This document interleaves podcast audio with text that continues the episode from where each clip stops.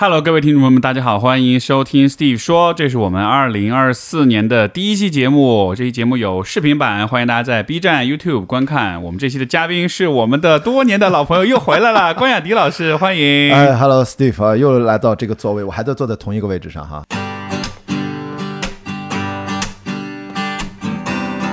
欢迎收听 Steve 说，和我一起拓展意识边界。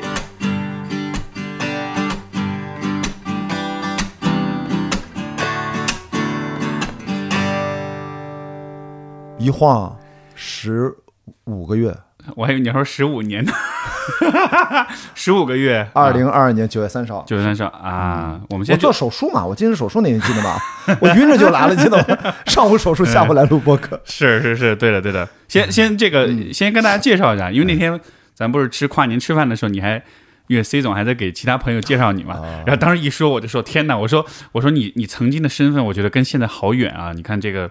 越野跑，然后环球帆船赛，对，就这些事儿，感觉是好多年前的事情了，对，吧？其实也没过去多久。也没过去多久，对。对，那电影就更遥远了。对电影如果这样算的话，对，所以，所以关老师是这个，如果是新朋友还不认识的啊，就是电影人，对。啊、电影制作人，然后越野跑各种长距离的跑跟折腾的运动的爱好者，登山、越野跑、极限耐力吧，极限耐力，然后完了环球帆船赛，环球帆船赛啊，坐着船绕地球走了一周，关键还不要脸，还拿了个环球冠军啊！还拿 对，青岛市政府 简直是感恩戴德，十八年了，赞助一个比赛，终于拿了一次年度总冠军，第一次 厉被我们害厉害，嗯我跟正义搭档，是我们是打完了全部航程。然后这个现在现在你有几个博客，我已经有点弄不清楚了。呃，其实开放对话，开放对话是最早的。悉尼玛，对，这是延伸出自己孵化自己，没有孵化机构，只能自己孵化自己。嗯对，还有什么来着？日还有更，日更叫关雅迪，就嗯 OK OK，对，所以说这是三个最近主要频繁更新的，同时剩下是那个叫单集付费的一个合集，叫差集九秒。对。所以大家如果想听我的付费内容，很多都是对话的一些完整版，然后那就在那个呃合集，那个是个免费的专辑，但里面每一集都是单集付费的。还有一个付费专辑叫关雅迪对话《封神第一部》，等会儿广告费记得打我一下啊！那不是我说点免费节目，叫 《关雅迪大航海日记》，这个是免费节目。哎，我觉得你节目太多了，就各种推陈出新的这种。对我那天我觉得我要反思一下啊，因为有网友都在评论说雅迪为什么你的节目在不断的开新专辑？难道你不觉得这些粉丝在分散吗？我说我回复他说。对啊，但是我突然觉得好像有些粉丝他们不叫粉丝叫听众，好像他们也不用非要聚到一块儿，我也不知道我为什么那么，就我是总在不断的尝试，包括今年这个最重要的这个主播的身份啊，除了我还有一个学生身份之外，我觉得我在做线下活动，我觉得这个意义也很重大。嗯、对，对。就是学学生这个事儿，经常有上上海交大上海交大。博士生，呃，对，现在是博士候选人嘛，嗯。就是还是个学生。二年级呢，我的开题还不知道会怎样，所以如果真的想不出特别好的选题，我有一个很好的应对方法，就是先休学，再想一想，不不着急，因为我不着急毕业。要拿着这个文凭干嘛？我觉得可以认真的多思考一段时间。你你说的这个，我突然想起，嗯很随机的想到，我前段时间看一个，我不知道是段子还是真的哈，就是嗯说现在有一种新的玩法，就是到大学里面去隐居，就是嗯你公有因为有一个哥们儿，就是他辞职了之后，然后他就成人自考，考进大学，然后每然后就在大学里面躺着，因为你知道吃的东西也很便宜，住宿舍什么的，对，就是重新隐居大学。我哇天哪，我这个思路其实还不错，还蛮省钱的。我们当年电影学院很多学生都是混在电影学院宿舍里面住着，他都能混进宿舍住，住了好多年，他根本不是电影学院的学生，但跟大家都聊得很好。这当年就有，二十多年前就有。对吧？其实大学我其实不是刚发了一个帖子，其实我一直在倡导，大学它就是一个社会公共空间，它不需要那么封闭。如果你有些管理规定，如果这个学生他能够一个年轻人他能够在这里面融入，寄居在一个大大学的空间下，那是他的本事。对，大学是他他吃饭给钱了吗？对吧？他如果有地方睡，是有同学收留他了吗？只要我觉得合理合法，其实没有问题。现在搞的大学不都是因为疫情封闭起来，现在在逐渐的开放。北京几个大学开始开放了，但是开放的不彻底，所以说全国希望能陆续都开放，回到以前吧。这 是你说这你嗯你这么一说了，以后可能大学能养老哈了，年纪大了搬大学里住着，哎呀，其实现在 这一生都能在这里面过了一个小社会一样。大学真的是那种，我是因为去了交大才真正的知道大学这么大。上次咱俩录节目的时候，其实我这学校还没开学嘛，对吧？呃，刚刚开学嘛，刚刚开学，还那时候感触不深，在宿舍住了一年就很开心。我在没有住过那么大的大学，我都是住的那个北京电影学院，那么很小的一个院子，所以真的是你那就是一个很大的一个社群，然后里面可以完成几乎生活的所有的需求。我就后来我就赶紧搬出来住了，因为那个地方太舒服了。太舒服了，我这种爱折腾的性格，我觉得住在那么舒服的地方，我都觉得有点自我怀疑人生。我说我不都是在帆船上那么折腾的吗？不行，我得出来折腾。就是少不入川，现成了少不入学，进了大学就太舒服了。真的，这是我啊去年，你像咱俩这十五个月以来，还是还是发生了很多变化，包括线下活动。你像光是二三年，我就做了，我那天算了一下，五十场肯定是有的，回想特别多。我后来发现我也很奇怪，原来我是密集着做，我有时候一天做两场，有的时候比如十一假期我就做了五场甚至六场，所以我做的是比较密集。北京人对，我觉得你就是做什么事儿，你都是特种兵的感觉。现在最近这个词儿啊不太火了，前段时间什么旅行特种兵什么的对对，特种兵旅行什么。但我觉得你就是你做任何事情，你都是一个特种兵的状态。你看，你要么越野跑，你帆船赛，你做活动、录节目。之前我听你，我是有一回我们不是吃饭，你还说，你说你现在电脑里压了多少期节目，说你未来这一年不录节目，每天是日更还是怎么的？不是还有一百多期呢？现在就 就就压了那么多素材放在那儿，就这个超级超级超级的特种兵的一个感觉。对这个今年一一年下来有，有觉得这个节奏有放缓吗？有觉得有点疲了、累了？因为我想看有没有因为年纪的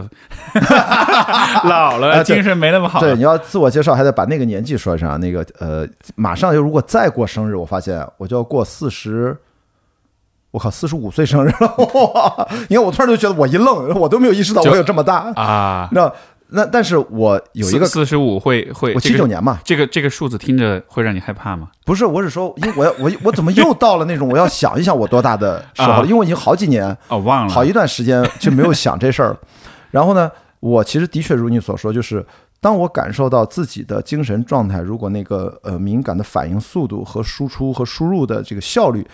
略微降低的时候，我就会马上调整。比如说，我会在二四年，就是今年了啊，今年的二四年的上半年，至少四五六月份会挑一段时间，会去英国去学帆船，要考一个资质。就我之前就要考，但是因为第一年不要读书嘛，很完整。然后我去年七月份，七月中下旬才拿到这个博士候选人的资质，所以我才空了这半年。所以我觉得最多再空几个月，我就要让自己再去偏耐力极限运动，因为那个是一个沉浸式的，我觉得至少少说要两个月起的一个，就可能播客什么全断更、全失联的一个状态的深入沉浸式的学习。纯英文的要考一个英国二 y A 这个体系，就是我们克里伯环球帆船赛一开始培训也是这个体系，要进阶，呃，进阶到第一个阶层，我们已经有了叫 d i skipper，我们这个已经有了，在下一步叫呃 c coastal coastal 就是在近岸的船长的资质，再往上是 offshore 是离岸，这个就很难考了，这个在中国没有几个人拿到的，然后最后要考那个叫 ocean yacht master，嗯，这个哇，全中国大陆，据我所知，目前好像只有一两个人有这个资质。大陆啊，香港有，香港有。海洋游海洋游船大师，对就是那船长好酷，Ocean Master 听着就好牛逼。Master 就是你可以开着一艘船，一个人去跨洋了，你就有这个资质了。所以我希望二零二四年最重要的一个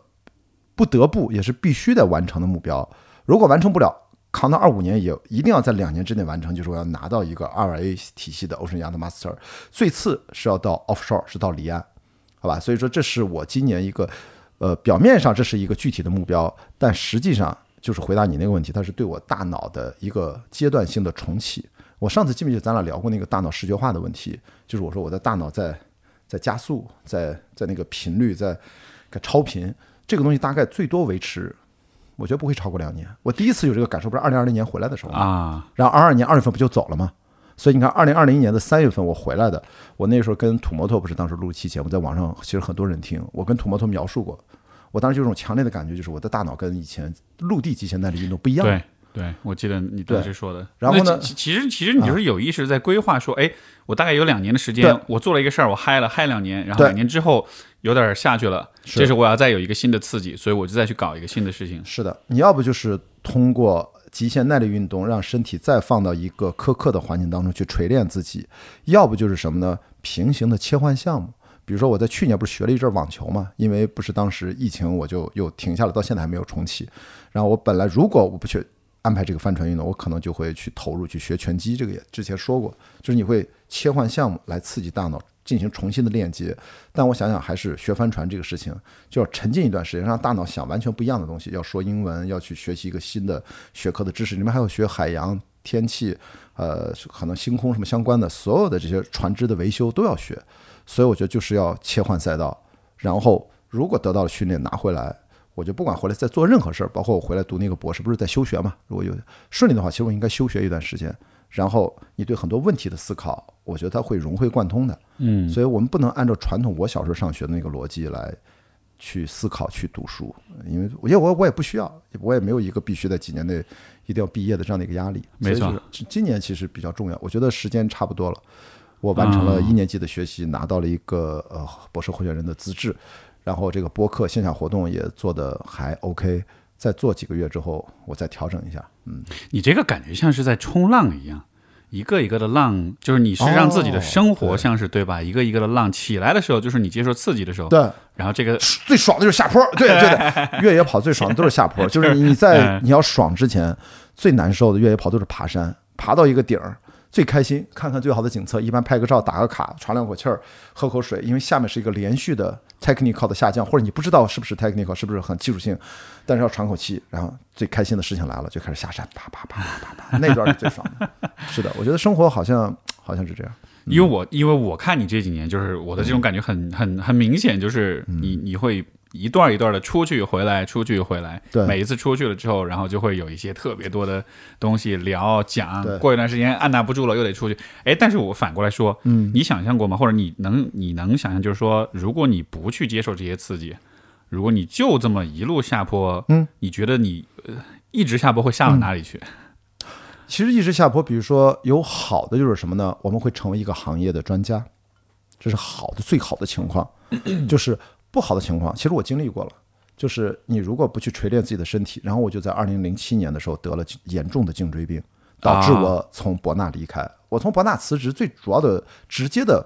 物理性原因就是我病了，重病十四天不能起、不能下床，就前七天完全不能下床。那时候我才多大？不到二十八岁，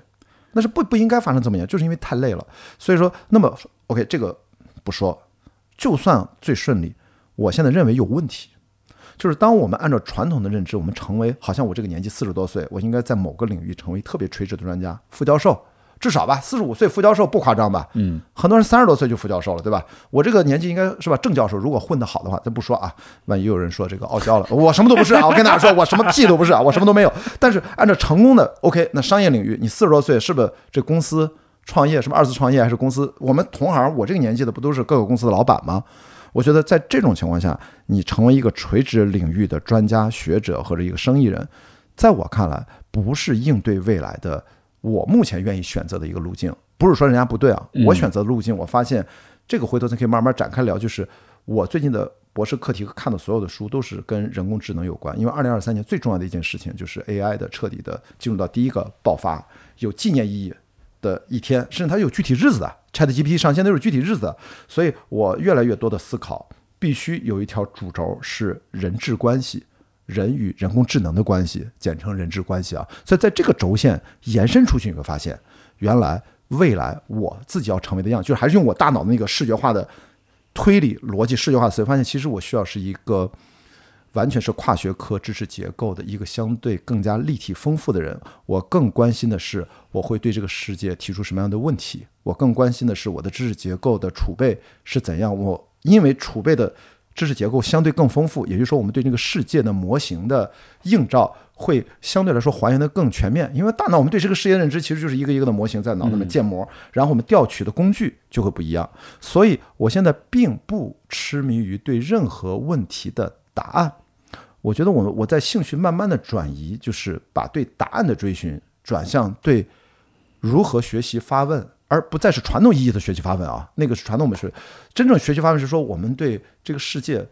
不是说理解了，是我们在这个世界当中到底是个什么位置？你会自然延伸出很多新的问题，因为现在生产效率工具越来越发达了。在这种情况下，我会觉得，那我在安排自己的生活的时候，其实体验它就是一个手段。它的目的不是说我为了爽，就是为了滑坡爽。虽然那个过程是很爽，但更重要的是说，让我一直可以保持一个非常旺盛的一个生命力，去正常的我去感受每一天的这个过程，这个是很重要的。在这种情况下，我对任何的那种专家、专家型的人，就说如果一直钻下去会怎样，一直滑会怎么样，我其实已经完全不感兴趣了，因为我觉得那个未来你再专家。你也很有可能随时你的那个擅长的事情被取代，就 对不对？是的。但你心理咨询师挺难的 哦，心理咨询师会取代吗？你们最近讨论什么结果？你们小圈子肯定会讨论这个问题吧？我觉得反正不好说吧，不好说是吧？不好说。对，不过就是我觉得作为一个作为你的朋友也好，作为一个认识你很多年的一个一直在观察的一个观察你的人也好，我就站在我的旁人的角度，就会觉得。我我觉得还是对你的整个的生活的方式、生活的理念，你做的很多选择，我觉得是，就是一方面是很为你骄傲，另一方面我也觉得是很钦佩。你不觉得傻逼是吧？不，没有那种觉得我操这人太傻逼，他不赚钱吗？然后他他怎么养老？你没你不你你也会有这样的。我倒不会那么想，没有没有没有没有，我我觉得就是一方面是很钦佩跟骄傲，另一方面就是我觉得会很好奇，我觉得我像是在看着一个人在用自己的生活做一种实验一样，因为你因为你在做的事情其实就是你你是有意识的。在跳出传统的这个盒子，对吧？你你你把整个人生的脚本都全部打破了，因为像你说的，比如说你的同龄人他们去，比如做教授也好，做企业高管也好，就那个脚本是我们非常非常熟悉的。嗯。而在现在这个时代，当世世界变化的越来越快的时候，人们的自然反应当然是我要抓住那些我熟悉的东西，对吧？我要尽可能的是用以前的思维去，呃，和我以前熟悉的这种现实感去去解释、去理解很多问题。嗯。但是你是属于不断的把自己扔到一个新的。一个一个可能性当中，这是我们上次其实以前每一次不确定，对上次不确定性嘛，对吧？就是打败不确定性的方式，就是活出更大的不确定性，然后拥抱它，对，所以就是更大的不确定性。对，是的，是的，想起来，想起来了，是，所以就是每一次跟你聊，我就总有这样一种感觉，就像是你像是一个实验，我们到了一个阶段性的十五个月，每十五个月见一次，过一个阶段，然后要数据收集一下，看一看现在你的 这实验做的怎么样。对，但是我刚我非常理解你刚才所说，就是未来的世界的，嗯。我们其实都没法想象未来世界会是什么样的，包括现在比如说 AI 带来的巨大的改变，这其实也会需要我们作为人也有那种打破常规思维的方式，提出更好的问题也好，或者是交叉更多的学科也好。所以就我觉得就是现在再再回头来看，你从很多好几年前开始做的这些所有的选择，其实就非常的合理，而且甚至我会觉得它是一种很先锋性的、很探索性的，但同时又是一种我觉得很有借鉴意义的一种，嗯，一种对人生的一种看法，因为确实这个和。你看，我们非常熟悉的过去，过去几千年的农耕文化所带来的那种非常固定的那种，对吧？就是我这一生有什么样的角色，我要做什么样的事情，那个脚本是非常单一的。对，像是一部电影拍呃演到尾，你那个你只能演这么一个角色，你没有办法在不同的脚本之间去跳跃。但是对你来说，就是你是一个脱离了脚本的人，在这个脱离之后，你在创造你自己的一种新的一种样一种样子，而这个样子就是。我一直都觉得，哎，我们身边找不到类似你这样的人，对，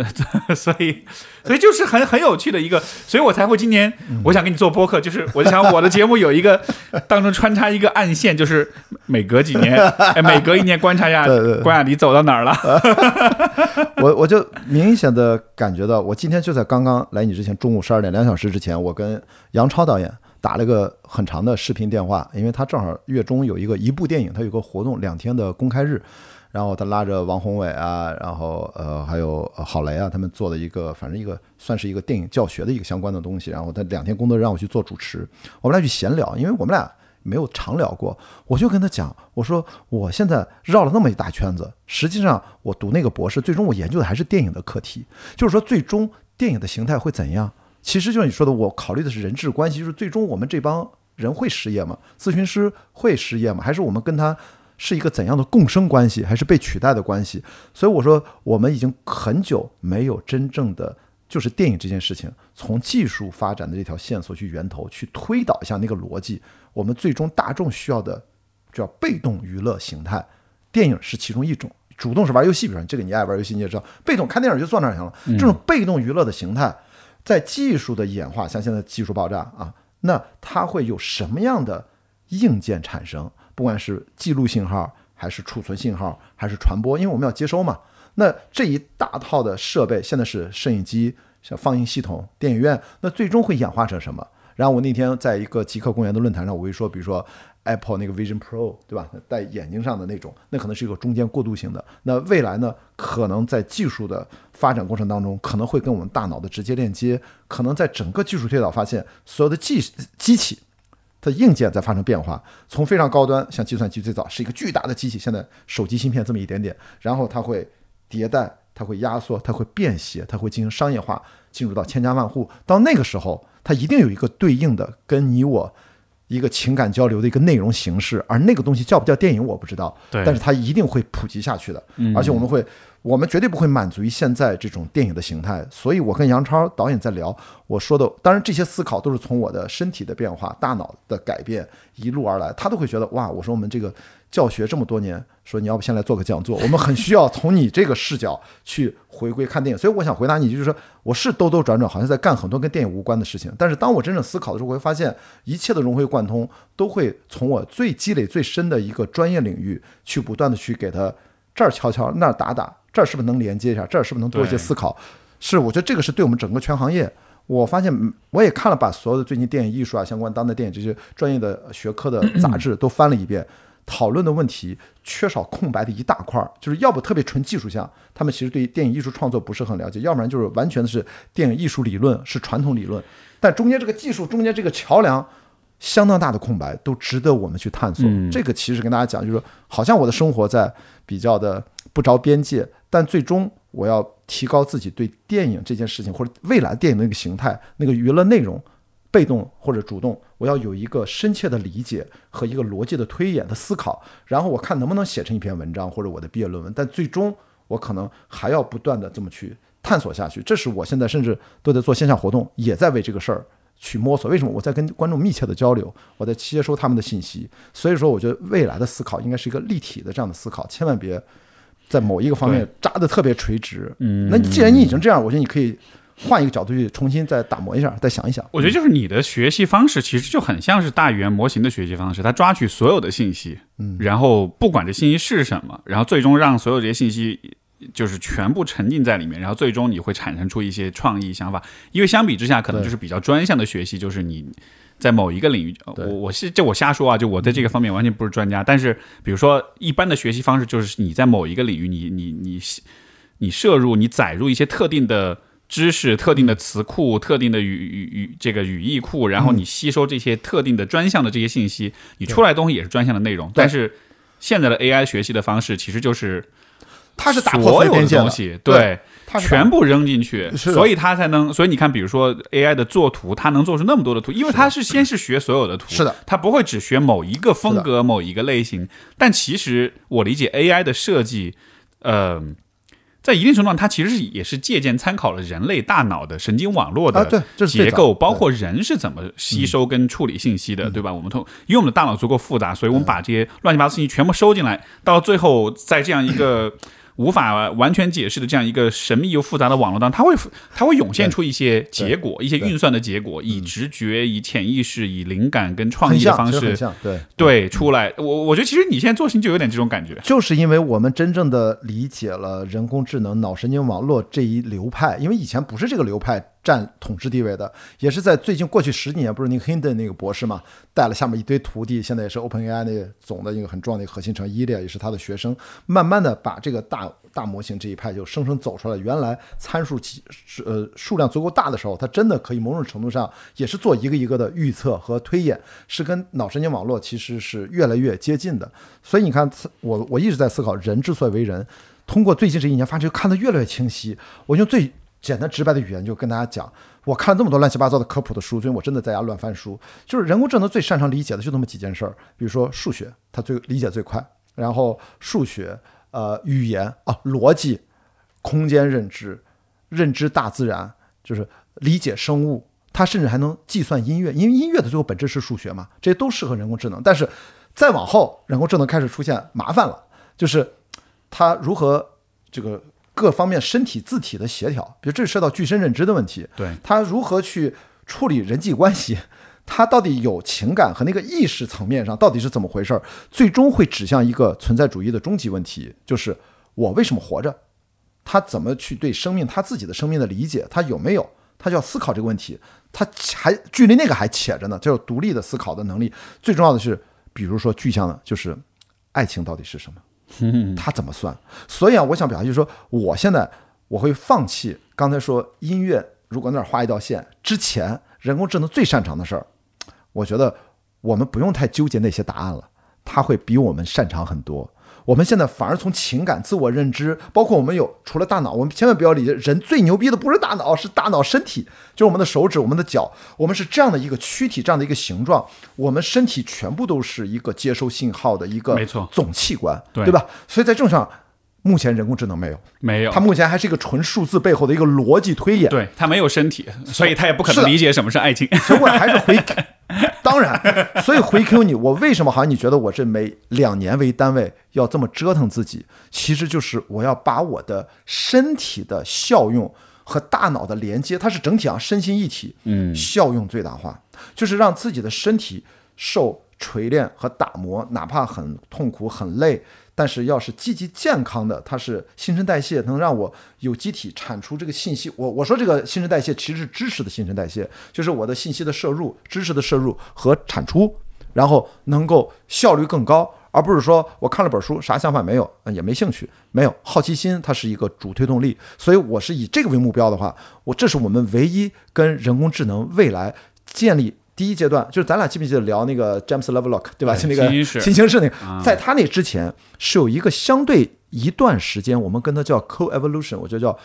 共同进化的人和机器共同进化的一个阶段。我们先配跟他共同进化。我们要知道，在共同进化的过程当中，我们之所以跟他还在一段时间内区别于他的本质的东西，就是跟情感有关，跟自我认知有关，跟最终的存在主义的哲学命题有关，跟最终你说的特别对，跟爱情有关。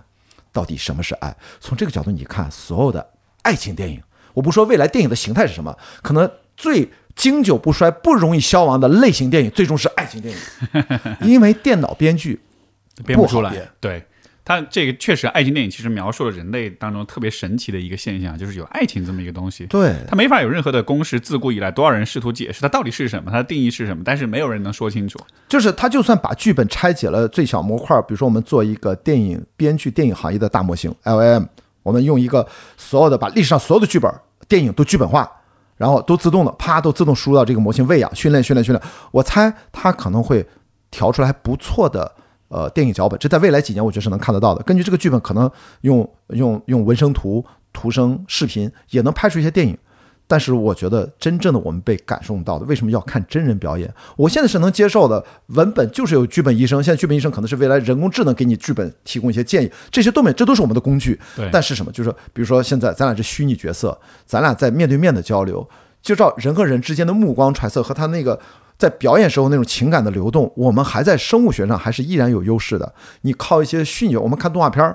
我们其实也是靠脑补一些信息素来交换、来共情。也就是说，人类的演员要被彻底的取代，这样的一个情感交流，它还是需要一段时间。所以我觉得爱情片其实可能最终比科幻片还要难取代，还要难取代，还要难取代。它描绘的是一个更细腻的心理现象。所以我觉得从这个角度上来说，可能就我就不懂咨询师了，我不知道你们怎么讨论。就是说，如果你们最终就是在情感层面上深挖，其实至少在一段时间内，我觉得 AI 或者人工智能它不会那么快的占据我们的心智，那么快。我觉得你非要这么说的嗯话，可能那些相对简单的工作，比如说一个人需要陪伴、需要一些支持，嗯然后需要一些被聆听的一些工作，这些工作我觉得 AI 是越来越能够做到的。绝对可以前段时间我还看网上，现在不是有很多那个语音 ChatGPT 语音版嘛，就会跟他聊天儿什么的，然后就会有一个账号天天就问他那个问题，就发 ChatGPT，、哎他就附了一个问题，然后就一段 ChatGPT 的回答。对，然后我我看过一个，他大概就是说，这个人问念了一段话，说那个话就是你知道那种中文那种很绕的，你什么意思？我没什么意思，那你几几个意思？哎，我就意思意思，反正就是这个。然后他让 ChatGPT 解释这几个意思分别是什么意思，然后完全全部说，就是他能非常清晰、非常准确的说出来是的。包括还有一个视频是模拟两个人吵架，那个两口子吵架，对吧？然后女的说，哎，我没什么，然后男的说你到底怎么了？我没有什么呀。然后你知道就是那种。对于直男来说听不懂的那种话啊，你没什么，你那那你为什么感觉生气了？然后那个 Chat GPT 他就会给你解释，第一句话他为什么这样说，因为什么？第二句话因为什么？然后所有的那个评论区全部在惊呼说：“天哪，情商太高了！”是的，是的，对，就是这种这种，我觉得对你基础的聆听跟理解，这个其实很快就能实现。对，但是像你说的，我觉得是在更高阶的阶段，有一些更为细腻的一些关于咨询师和来访者这两个人的关系的这个部分。对，因为这个部分确实是需要靠我们的。互动，而且是具身的互动，对，眼神、身体，包括我们说的悬一点，两个人坐在一块的能量场，那个感觉，这些东西，我觉得可能暂时还无法实现。而且有一个特别好的事，对于人类来说，这个，这个我必须得说，那个，我不是那天我看了那个，咱俩应该都喜欢看，呃呃，Lex Friedman 对吧？嗯，对，他跟那个 Stephen Wolfram。的那期四小时多的一个播客，那个呃，Stephen Wolfram 是一个非常非常就是世界上最聪明的几个人之一，他都发明了自己的计算机语言，他都写了一本，不叫一本，他其实写了两篇文章，用他非常科普的方式跟大家讲 ChatGPT 到底是怎么运作的，就是他是这方面的绝对的。专家、科学家，他们俩那天就在聊，到底这个人工智能或 Chat GPT 的本质是什么？还它的 computation 到底是什么逻辑？我大部分看不懂啊，说实话。反正这有中文字幕，其实我也能看，B 站上都有，大家去找。三百六十七期，Lex Friedman，三百六十七期。那么其实它里面讲了最重要的。嗨，我们这期节目也是三百六十七期啊！哦哦，对哦，真的。史蒂夫说三百六十七期，我不是被你。哦，是三百六十七期，我没记错，那真的太巧了。好，大家去看，就是 我只说他我看懂的部分里面最重要的几大原则。我们作为人类还蛮庆幸的，就是从最聪明的科学家，地球上最聪明的几个人之一，他说，现在人工智能其实它帮助我们理解了世界有几个很重要的认知。第一，叫计算的不可约性。就是这个世界其实本质是一个复杂系统，超级复杂系统。宇宙也是，我们人体也是，甚至大脑也是，哦，L M 也是，大语言模型也是。它的计算的不可约性，说它不会有最终的，就是终结，就是你不可能把所有的解都求出来。然后这一点，我觉得是，就是让大家明白，就是呃，这是第一个观念。第二个观念就是它要计算的等量价值，就是有很多复杂系统，其实之间它的复杂性没有高下之分，都一样复杂。比如说，银河宇宙系统和我们的大脑，就这跟佛学真的是很契合。是，所以导致这自然就得出一个很好的结论是什么呢？因为计算的不可约性和复杂系统的价值等同原理，他就得出一个结论：即使是 AI 不可穷尽列出一个复杂系统当中所有的解，即使是 AI 也不可以。那就意味着。我们既然计算不可约，也就是说，我们所有的计算，当我们去问出一个问题，追求具体的答案的时候，它一定是在一个可约可计算范畴内有一个结论。是它有不同的结论，但没有关，它是有结论的。但是世界是由无数个可约的模型构成的，可约模型之间还有很多空隙。当然，我说的是比较抽象的这种打比方的，那就意味着。我们给人类还是留下了很多空间，嗯，明白？就大概这个，就是说，你再怎么牛逼，你是不可能把世界穷尽去，而且你也不可能把我的大脑，就算你把我的大脑直接我把所有的信息、神经元、逻辑全都输入到电脑里面，其实你也不可穷尽。也就意味着，你跟比如说咨询师跟你的那个对话的人，同行还是你的就客户也好，他的那个答案，如果这个客户有个特别明确的答案。你问问电脑可以给你一个，但是他来不是为了得到答案的，他来了可能是更多的跟你之间的交流互动，是区别于人工智能的。对，所以在这个逻辑下，推导出第三个相关的意义，就是在于那人的价值是什么？这是 Warframe 他说，如果按照这个两，最后你会发现，人的推导价值是人的所有的价值在于历史，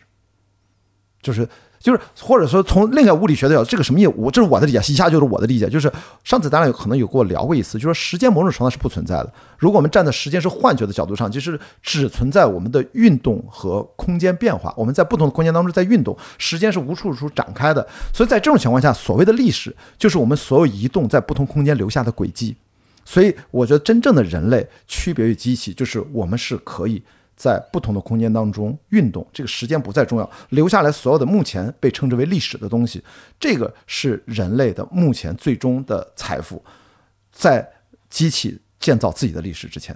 所所以我觉得这个就是它，就是它出现的比比较早一些，这个东西机器没法去模拟，所以说它这像是一个很稀缺的，或者说是一个就是机械无无法取代的一种资源。所以我说，我看这个呃，虽然 Stephen 呃呃 Warframe 他的这一套。我反复看了两遍，我把我能看懂的部分看完了之后，最终其实就是我更加坚定了我过去这几年其实都是靠我的直觉在进行。它其实有了很鲜明的科学认知上的支撑，对，就是告诉我们以后不要再着急，只是追求于答案，或刚才说就是垂直类的人才。以后因为你所有的都是可以调用各种 AI 工具帮你实现，但是你要识别它们，你要有一个对 AI 未来认知的一个基础的能力。之后拼的更多的是你到底大脑里面的知识结构。如果是一个漫无边际、一个相当大的一个书架，每个书架有世界模型对应的不同的知识结构，你是不是带有些基础的认知的结构？你不用多么深，但是要都要有，它们要形成自然的一些链接。这个就是脑神经网络，其实也是这么工作的。到那个时候，我觉得我们对知识结构、知识框架的搭建的远远。重要于传统的知识的吸取和消化和学习，嗯嗯，所以这个就是跟我前面说，它其实是形成呼应的。慢慢的，在我脑子里面好像有一种隐隐的感觉。那我们未来要做什么样的人呢？就是在这些科学家这种也是播客对话的当中，我还是受到了相当大的启发的。很有意思，很有意思。你刚才说这个，我觉得呃，我我觉得非常。你刚才说这一个是不可约性，一个是复杂系统之间的这种价值等量、价值等量、等量关系。然后包括前面联系到呃，前面我们说到就是人的学习方式 AI。呃，我我有我形成这样一种理解啊，就是我觉得其实人类在之前在 AI 出现之前，可能还是因为技术的限制，所以其实我们对世界的认知是需要。构就是就是人类是需要在一个复杂的世界里构建起自己的秩序的，对。所以以前我们为什么生产出了很多可约，就是有可约性的知识，就实际上这些知识并不是，就像你说，可能很多系统是足够复杂，以至于你根本没法得到任何的明确的答案。但是人们一直在努力寻找答案，嗯，对吧？寻找特定的答案，包括当 AI 出现的时候，也有很多人会觉得恐慌，会觉得 AI 的出现是。会抢我们的工作，或者说 AI 会比我们更快的找到问题的解答，所以它会取代我们，它会跟我们竞争。但实际上，AI 的出现，它不是要帮助人类站在人类的那种局限的狭隘的思维里面去找所有问题的答案。它的出现是为了让我们去拓展，让我们更深的去理解所有的复杂性。对，它并没有兴趣去告诉你一个具体的答案是什么。你看这个，在其实我觉得。比如我横向联系一下，比如我们对于生活的认识和理解，我觉得很多人的思维其实依然是这样的，嗯，就是我应该做什么，我的意义是什么，对吧？或者是人生的意义是什么？就我们还习惯了在那种很公式化、很模式化的那种思维里面，有这么一些限定条件，然后我们要去找一个答案，就有点像是比如说在我不知道在计算机。在 AI 前 AI 时代的，比如说计算机的工作模式，是我们给它一套程序，让它去运算，最后它给我们一个结果。对，就这个逻辑本身其实还是很符合人类的那种认知。就在不确定性当中找确定性，找确定性。咱俩上次聊的，是，而且今天是续集，理解了。而且这个确定性，其实你这么来看，嗯，可能很多是确定性其实是构建出来的，嗯，是我们作为人类，我们太。没有办法承受太多的不确定，所以我们一定要给自己一些说法，阐释的自我，对吧？对，是 完全是这样的，完全是这样的。但是这带来的一个很大的局限，就是它会让我们其实变得很封闭。对。而现在你看，当 AI 出现了之后，因为它足够复杂，它有它能把它的触角深深入到所有的复杂的现象跟系统当中去，它能以比人类更加。呃，拓展的方式去理解很多东西，嗯，所以现在我们就会觉得，哎，这个东西它 AI 它到底是什么？它的本本质到底是什么？我觉得它的本质其实就是它在帮我们极大的拓展我们对整个世界或者整个宇宙的认知，它是一种极好的拓展认知的一种工具。对，它最终不会给你任何的答案，因为任何的答案就会限制你的你的这个拓展，它反而是一个打破性的一种。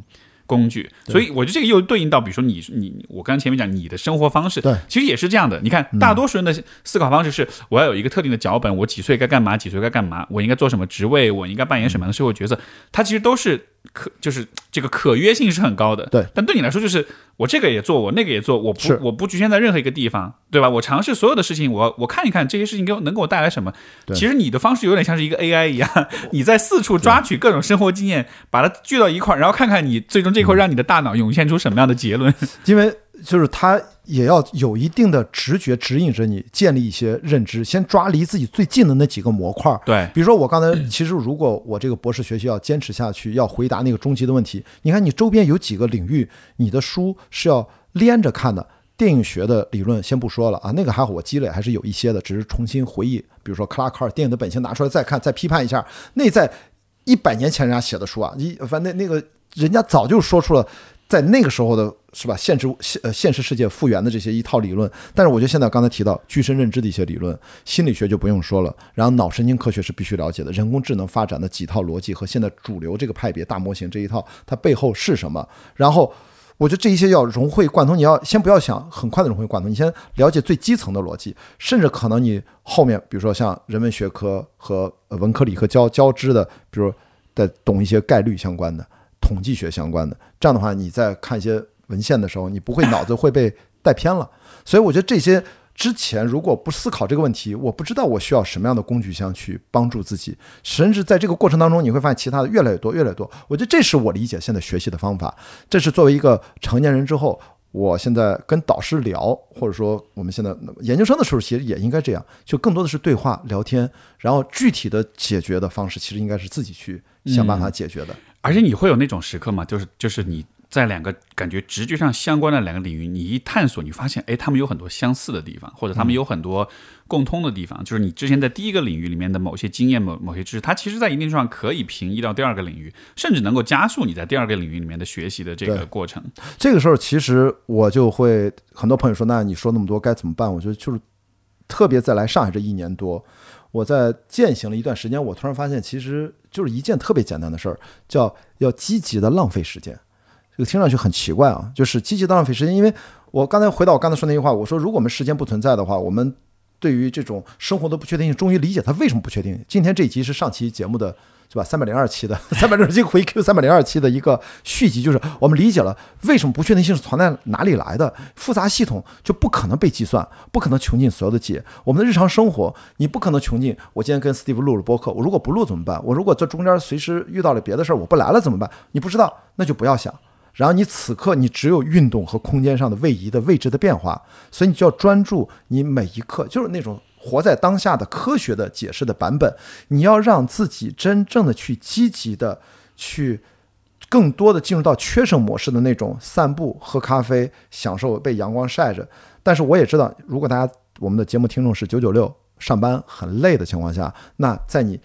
工作结束那个空档。哪怕散步回家，如果家不是很近，或者说少坐一站地铁走回家，或者说在周末的时候放放空，就是去哪怕就是遛弯儿，我觉得散步是最好的一个状态，大脑会自我整理。一定要积极的浪费时间，对，然后把你所有吸收那些信息，它会大脑自动筛选哪些有用，哪些没用，哪些把它排除掉，最好都忘掉，只留下有用的。要不然你的算力的那个带宽、那个内存，我上不说嘛，我不想把大脑当成硬盘用，是当成缓存用，它是实时计算，带宽最大。我觉得就可以，因为人不是说在思考的时候大脑才在运转，实际上你在不思考的时候，其实你的大脑效率最高。那个默认模式网络嘛，就是说对。于冥想的研究就发现，你人在冥想的时候什么都不想，这是你默认模式网络是最活跃的时候。是的，包括对于睡眠的研究，我会发现睡人睡觉的时候会做大量的信息处理和学习，对对学习的过程。我我我以前看过有个研究啊，就是那个呃。呃，哎，就是沃克的那个书，为我我们为什么需要睡眠？Why we sleep？我们为什么睡觉？非常好。然后他就说，他里面有一个特别有意思的一个 一个研究，就发现他是就发现老鼠，老鼠在呃大概啊，我这个我有可能说的不准确，就老鼠在白天它进行了一个任务，然后这个任务会导致它大脑里面的那个学习的功能会开启，然后呢，他们通过这个对老鼠大脑的监测，发现当它在睡觉的时候，这个这个这个学习这个练习的部分。会会会会开始对激活，相当于是他在睡觉的时候，他就在反复练习这个动作。是的，然后练完了之后，他再醒来，他再去做的时候，他就会变得很厉害。所以他就结得出结论，就是充分的睡眠对于学习非常重要。对，一定因为你在睡觉的时候，你其实是在不断的 practice，不断的练习你之前学到的东西。对，所以你醒来之后，它才能变成更娴熟的一个技能。所以就就就是类似的这样的。对，而且就是你要在，因为你只是睡觉，你可能感知不到，就是要让你的生活有。节奏的变化，因为大家现在其实都特别忙碌，然后那些信号太多了，我们甚至最难感受到的就是闲下来。我们甚至害怕让自己闲下来，没错，一定要忙忙叨叨在忙一些事情，而且是而且大家是会有道德压力，就是闲下来是一种懒惰的表现。但是你觉不觉得，其实这个，我觉得今天我们所站的这个时代这个位置，它其实是一个分水岭。这个分水岭之前，我们其实是用一种非常。mechanical 非常机械化的方式在看待这个世界。当然，机械化的世界是什么呢？就是一个机器有一个特定的功能，嗯，对吧？它有特定的运转方式，它最终带来的效果也只有一个。是的，所有的机械都是这样的一个结果，对吧？那所以人就会变成是一个非常所谓的具有目标性的一个对一个一个生物。我们认为所有的事情都一定要有目的。如果就是如果一个机械它运转了半天，最后没有任何的结果，因为你知道有些展览，有一些那种艺术家会做这种机器，看上去很复杂，对，各种运转，各种哔哩吧啦的转动，对吧？电、机械、重力、电器，所有这一切，到最后它没有任何作用，它是一个完全无用的一个废物。我我看过这个展，就类有好多这样的展品嘛，对对吧？这种机械是大家会认为这是不合理的，因为它不创造任何的价值，它不带任何的结果。但是这个是在很机械的思维框架之下，你会认为它无用。但是问题就是，人类也好，包括 AI 也好，它并不是这样运转的。哎因为我们在科刚刚走进科学时代的时候，我们喜欢用机械的思维去理解世界的很多现象，打雷也好，流水也好，对吧？火山爆发也好。但是我觉得这个依然是我们刚刚认识这个世界的时候，我们还很。就是还很幼稚的时候，我们想用这种模式去解释很多问题。但是你如果看任何一个系统里面，它复杂到一定程度的时候，那种机械式的那种思维就再也没有办法，因为它的因为它处理不了，就机械最难处理就是复杂性的问题。对所以说，有你看，有一天人类终于发生发展出了计算机，在最开始的时候，计算机它还没有办法处理太复杂的问题对，它只能处理就是比如说加减乘除的问题。但是慢慢慢慢，当它发展发展到一定的程度，你会发现它对于复杂性的这个理解和处理能力越来越强，越来越强。然后到了今天，哎，它终于发生了一个质变对，它从机械式的这种模式转化到了一个，我不知道这个应该叫什么，一个一个更复杂系统的一种模式。就思维范式的转变，思维范，就它真的是一个非常底层的一个转变。对所以伴随着这种转变，我觉得人本身的看问题的方式、思考问题方式，其实也应该跟上，是的。也应该发生这样一种转变。你提出的是什么？你的这个视角讲的其实就是从我们的技术革命的角度，最早你看我们对吧？好像我们奴役了水稻，实际上是水稻或者不是小麦把我们奴役了嘛？我们开始农业文明开始了。你说的这个其实就是工业革命以来，那我们其实所有蒸汽机发明以来，后面所有的人类文明就开始加速了。因为之前其实人类没怎么加速，一两千年或者几千年来都没怎么加速。而这个里面你说的就是它的目的性，毫无疑问。还有一种说法就是效率。就是大家现在就是追求效率优先，这个逻辑是工作啊，其实大家现在还几乎就介于福特汽车诞生以来，就是就是那个那个卓别林那个电影，嗯，对吧摩登时代，大家都摩登时代都是螺丝钉，那时候就是 可以把 对拧拧拧。那现在我们依然有这种流水线的工人，对吧？网上有那种视频，好像就是叠纸盒，他就负责把那纸盒摆正一下。啊就我现在那工作就姐姐躺在那儿，就得摆正一下纸盒。这种工作依然还存在，就是把人所有就完全的异化之后，你就只是其中的一小部分，背后他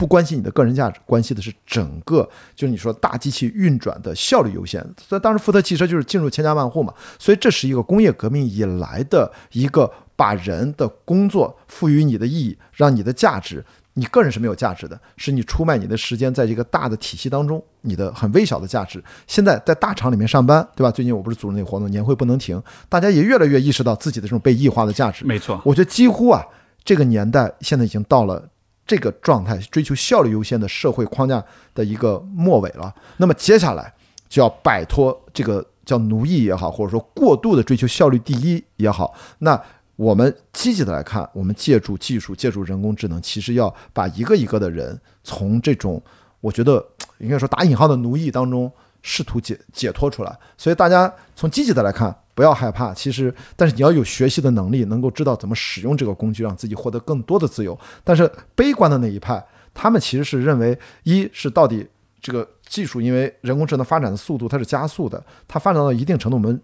我们现在只是不知道它中间的算法，因为我们也不了解我们的大脑。现在它已经达到这个程度，我们不知道它中间到底这个涌现机制是怎么产生的，工程师自己都不明白，只是知道数据量大到一定程度的时候，就会有这种涌现的现象。是的，但是到后来，可能大家对忧患意识的是在于，并不是说人工智能要害死我们，而是说它并没有意识到它在害死你，它就 它就给你带来了很大的灾难。所以我们说 AI 安全，至少在第一阶段是要预防这样的问题，就是你要对它有一个，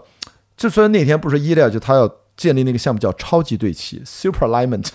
就讲的就是我们怎么能让他理解人类的行为和我们的文化，在他的演化当中，他能够建立交流。你你你刚才提到异化，其实我觉得呃我这个给我特别大一个启示，嗯就是因为刚刚你也说到呃 AI 也许能够开始把人类从异化当中解放出来。嗯我觉得不光是解放，而是说那也没准更大的奴役也有可能，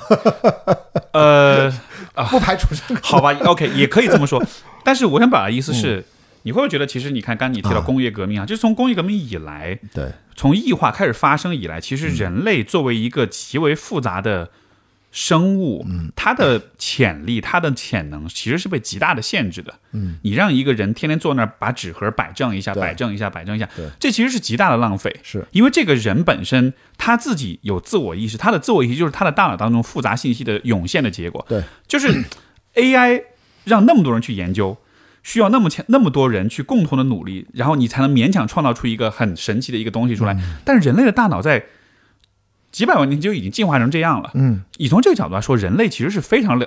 就是从它的构造上来说，是一个非常不可思议的一个生物。我们甚至可以说，它可能它的复杂性，就像你前面讲，它可能跟宇宙的复杂性是同等量级的，对吧？但是异化的发生，其实就是把人类的这种复杂性和这种复杂性当中包含的所有的可能性，全部坍缩到一件事儿。把这盒儿摆正，对，它其实是对人类作为一个个体或者作为一种物种的价值的极大的浪费。是的，所以异化的，当然它也，我觉得它有一定的历史的必然性。在那个阶段，在那个阶段，你所用的工具跟呃呃生产模式，它让人类只能以这样的方式去生产，而且它？一定是程度内，它是极大的改善了我们的生活，确实它是利大于弊的。啊是，的，是的，但就是但就是到了今天的话，你再这样去看，对吧？每一个人天天在那拧螺丝，你会发现这个就是任何一个人给予他足够多的知识跟训练，嗯对吧？他可以变成一个，就比如像你这样的人，对吧？我们假设每个人都可以变成你这样的人，但是现在，一百万个人里面只有一个人能变成你这样，剩下所有的人 全部都是拧螺丝去，这是不是一种极大的浪费？或者说我我之前说就再讲一下，我刚才说积极的浪费时间，或者说怎么样去让自己真的去漫步、散步、晒太阳，或者再俗一点的话，就是一定要去跟大自然尽可能多的在一起。你作为人体，就是这个接收器，你要跟有生命的非人类在一起。阿猫阿狗，你养宠物都行，但那个它们太少了，你应该更跟更多的信息素的来源，有草有花有微生物有细菌，你在哪怕公园儿草丛当中，去山野当中爬山，有溪流，你要跟他们在一起，这是目前人工智能它在做的一件事情。不管它多么发展，注意，因为它是硅基的，然后它在建立一个碳基世界的镜像世界，嗯，是是，所以它一切都是数字的模拟和建构。它真正的其实不会直接的像，当然我们最后其实也是算法啊，其实也是算法，所以并不要觉得它那个模拟就跟我们高低在哪里。人家如果模拟到一定程度，可能比你还更复杂。但是就目前，因为我们没有他那个接收信号，它那个级别，因为它的带宽它算太快了。我们的所有的对这个世界的模拟系统都是通过视觉为主，听觉接收信号，我们压缩再拆解，回到脑神经元去识别它。其实这个通路是很窄的，但是我们至少可以做到，就是我们要触碰不同的东西，多样性要保证，才能让我们的心情，让我们人之所以成为人。我们在这方面如果再不去努力，我们每天就在钢筋混凝土的城市里面，每天就两点一线的这么工作。我们说实话，这个事情。我们首先知道我们是自己的第一责任人，就就要要去积极的改变它，啊会是的会丰富起来，会让你的感感知力保持敏感。就是我们在这个世上真的就走一遭几十年而已。我现在还剩下三四十年可以瞎折腾，其实我就不会在意所有的传统的，就是别人告诉我那个价值观，比如雅迪应该有一个，你账户不难的有个千八百万、几百万，难道你就可以这么作吗？对我几十万也可以，但几十万可能很多人也没有，我觉得可能就我就够了。必须要把这个时间，我说嘛，就是尽可能的在自己的生命当中自然的展开。那天我不是发了照片，就说我说让时间尽可能自然的展开，然后很自然的不活在任何的预期里面。所以人工智能你想来计算我是很难的，是。因为说白了，其实每一个人类本身也是一个智能，对啊，对吧？就是一个智能，我们是天然智能。天然智能，对。而这个天然智能现在它的功能其实是比人工智能要强大很多的，但是它的前提是像你说的，你必须得进入到山野当中，进入到自然当中，进入到足够多样跟复杂的环境里，你才能抓取所有这些信息。嗯，因为呃这样一个神经网络，它需要各种信息、各种感官刺激的输入，它才能涌现出不断的涌现出新的东西。就像是比如说现在我们要训练大语言模型，但是我给它输输入，我只给它输入一个特定的范围之内的一些特定的信息，比如说二零二零二二年到二一年到二二年的互联网上的所有的数据，对吧？如果你只输入这点数据的话，它其实它它它的功能会非常的受限。对。但你看今天的现代人，其实我们比如说生活环境，钢筋混混凝土丛林，每天两点一线，对，其实也是在这么做。就本来这个我们脑子里装的这个智能，它可以涌现出非常多很有趣的东西。对。但现在你只让它生活在这样一个如此单纯、重复、枯燥的环境里，是的。这肯定是，然后，然后你就会觉得我好像也没有那么智能，其实不是，其实不是，其实你超级智能，对，只是你的智能没有被给予足够多的刺激跟足够多的这种信息的输入。就是我们跟所谓的机器，大家的优劣其实非常明确的。第一，我们最大最大的价值，人类就是这个大脑的它的高效率和它的低耗能，是因为它最重要解决了一个问题，就是它因为它的缺点短板是什么呢？就是它的信息蒸馏系统不可同步性。就是 Steve，你从小。长大的所有的人生经验和你怎么去小学从幼儿园开始到大学毕业，和我雅迪整个咱俩学的东西完全不一样。然后咱俩不能同时交换。嗯，对，对对对。而且呢，你就是特别想跟我分享，我就想跟你学。你用语言一压缩的结果，我在大脑一在语言在一列压缩，哇塞，你这且教不会呢，你知道吗？就是它没法同步，所以我们只能用很低效率的办法，比如说你写本书，对吧？大家看，这只理解了你内心想法的可能几分之一，或者拍部电影。但是大家靠的是够多。共享、讨论、随传承，把我们的智慧最核心的，你看我刚才是不是就把 Stephen Wolfram，我虽然不了解科学，但是我按照他通俗的说法，我能传承了一点点。通过这个节目传，大家好奇去看三百六十七期，不是 Steve 说，是 Lex Friedman 说，然后那你就会哦，原来大家之间有这样的一个智慧，这是个我们人和人之间形成的一个人际网络分享，哎，分享。那么但是。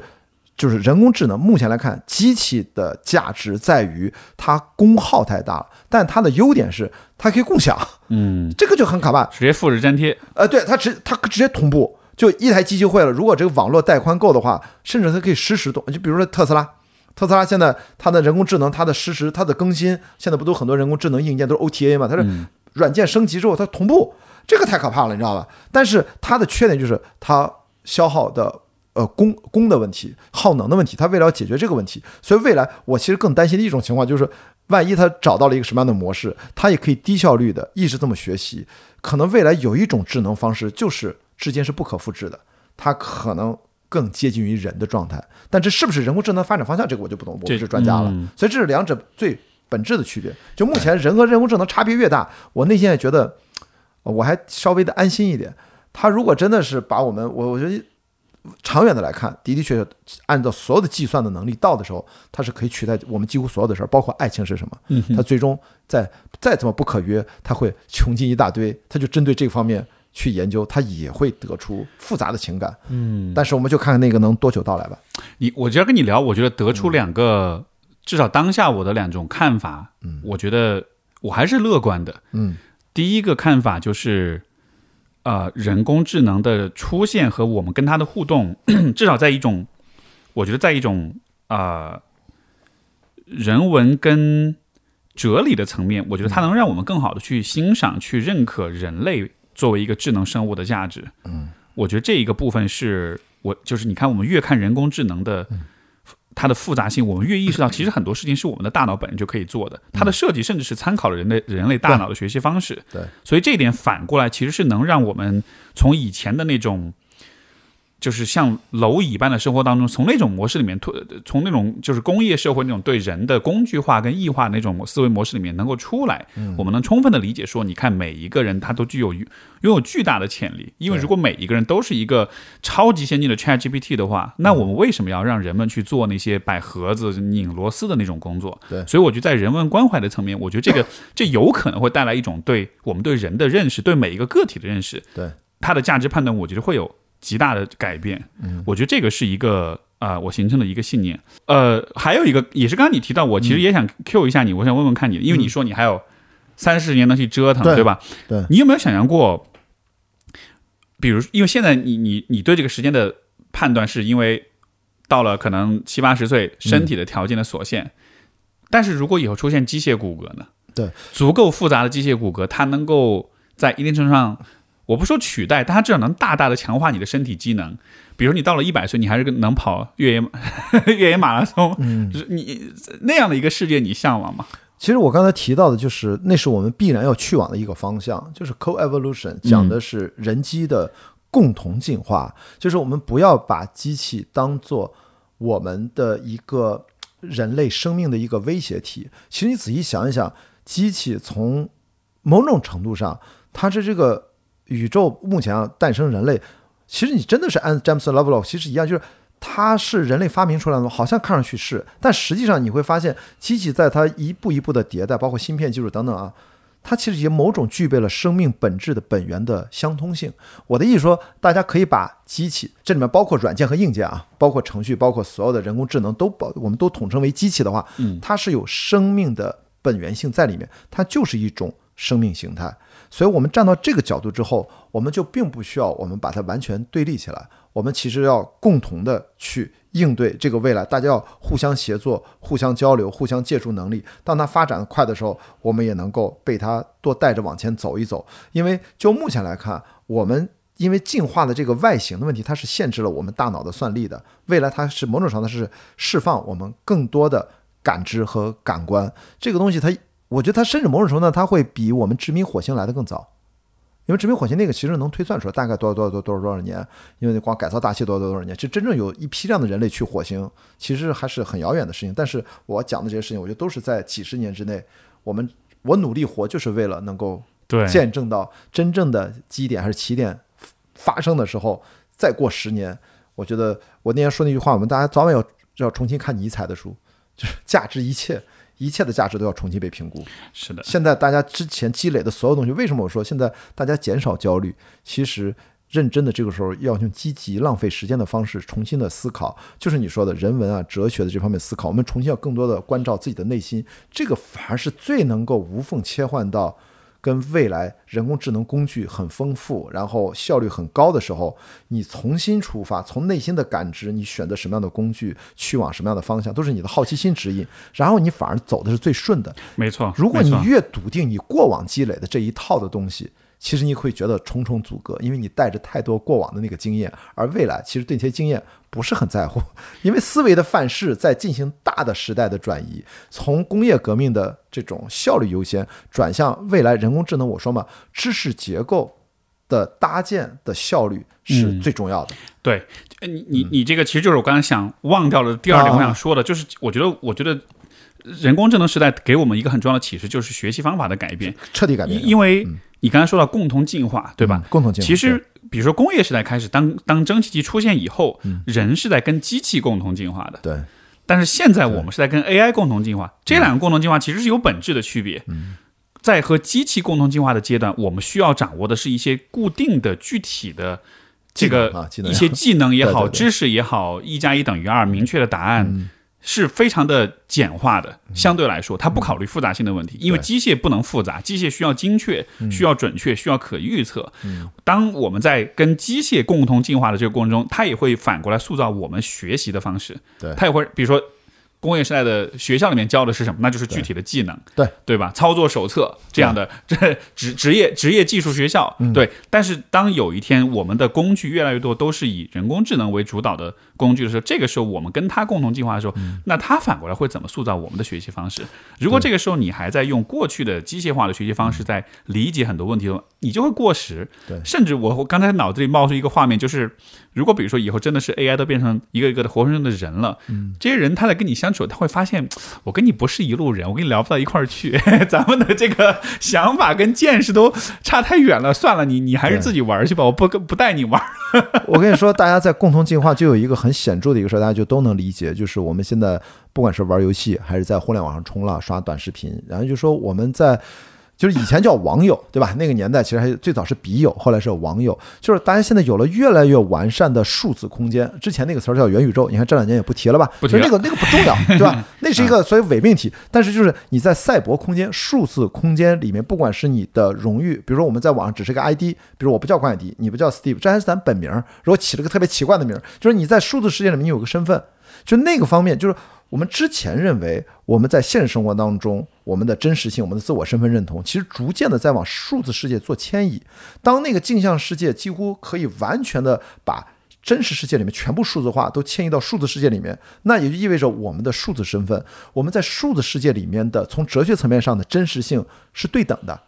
这种某种程度上其实跟那个复杂系统的等量关系是一样的，就是说我们现在都会觉得。我们在生活当中面对面聊天嘛，那真的就像扎克伯格，某种程度上那就是两个小人儿在数字偶像，呃，说数字形象 avatar 在对话，他那个对话的真实性难道就有什么本质的差别吗？在思想层面上，在哲学层面上，其实它是差不多的。所以我觉得最终我们都是要回到回答这个问题，就是真正的在。数字世界当中，我们现在互联网 AI，我们那个到底对自我的真实性是如何感受、如何界定？这个现在越来越重要。以前大家其实都不思考这个问题，都无所谓。这就是我进化的一个显现。我们其实已经在进化了。我们现在已经完全接受这个，我们是网络上有一个自己的一个形象、一个人格。这就是未来你可能你只是可能你多了一个赛赛博格，你可能又用了一个网上的一个什么人工智能的工具，你的生命的体验。在借着这个东西在延伸，可能真的不需要你去冰岛去看什么火山，去哪哪哪，你不需要走那么远。但是可能你的感知，那你说给你带来那个幻觉，也是模拟计算的，那是真实吗？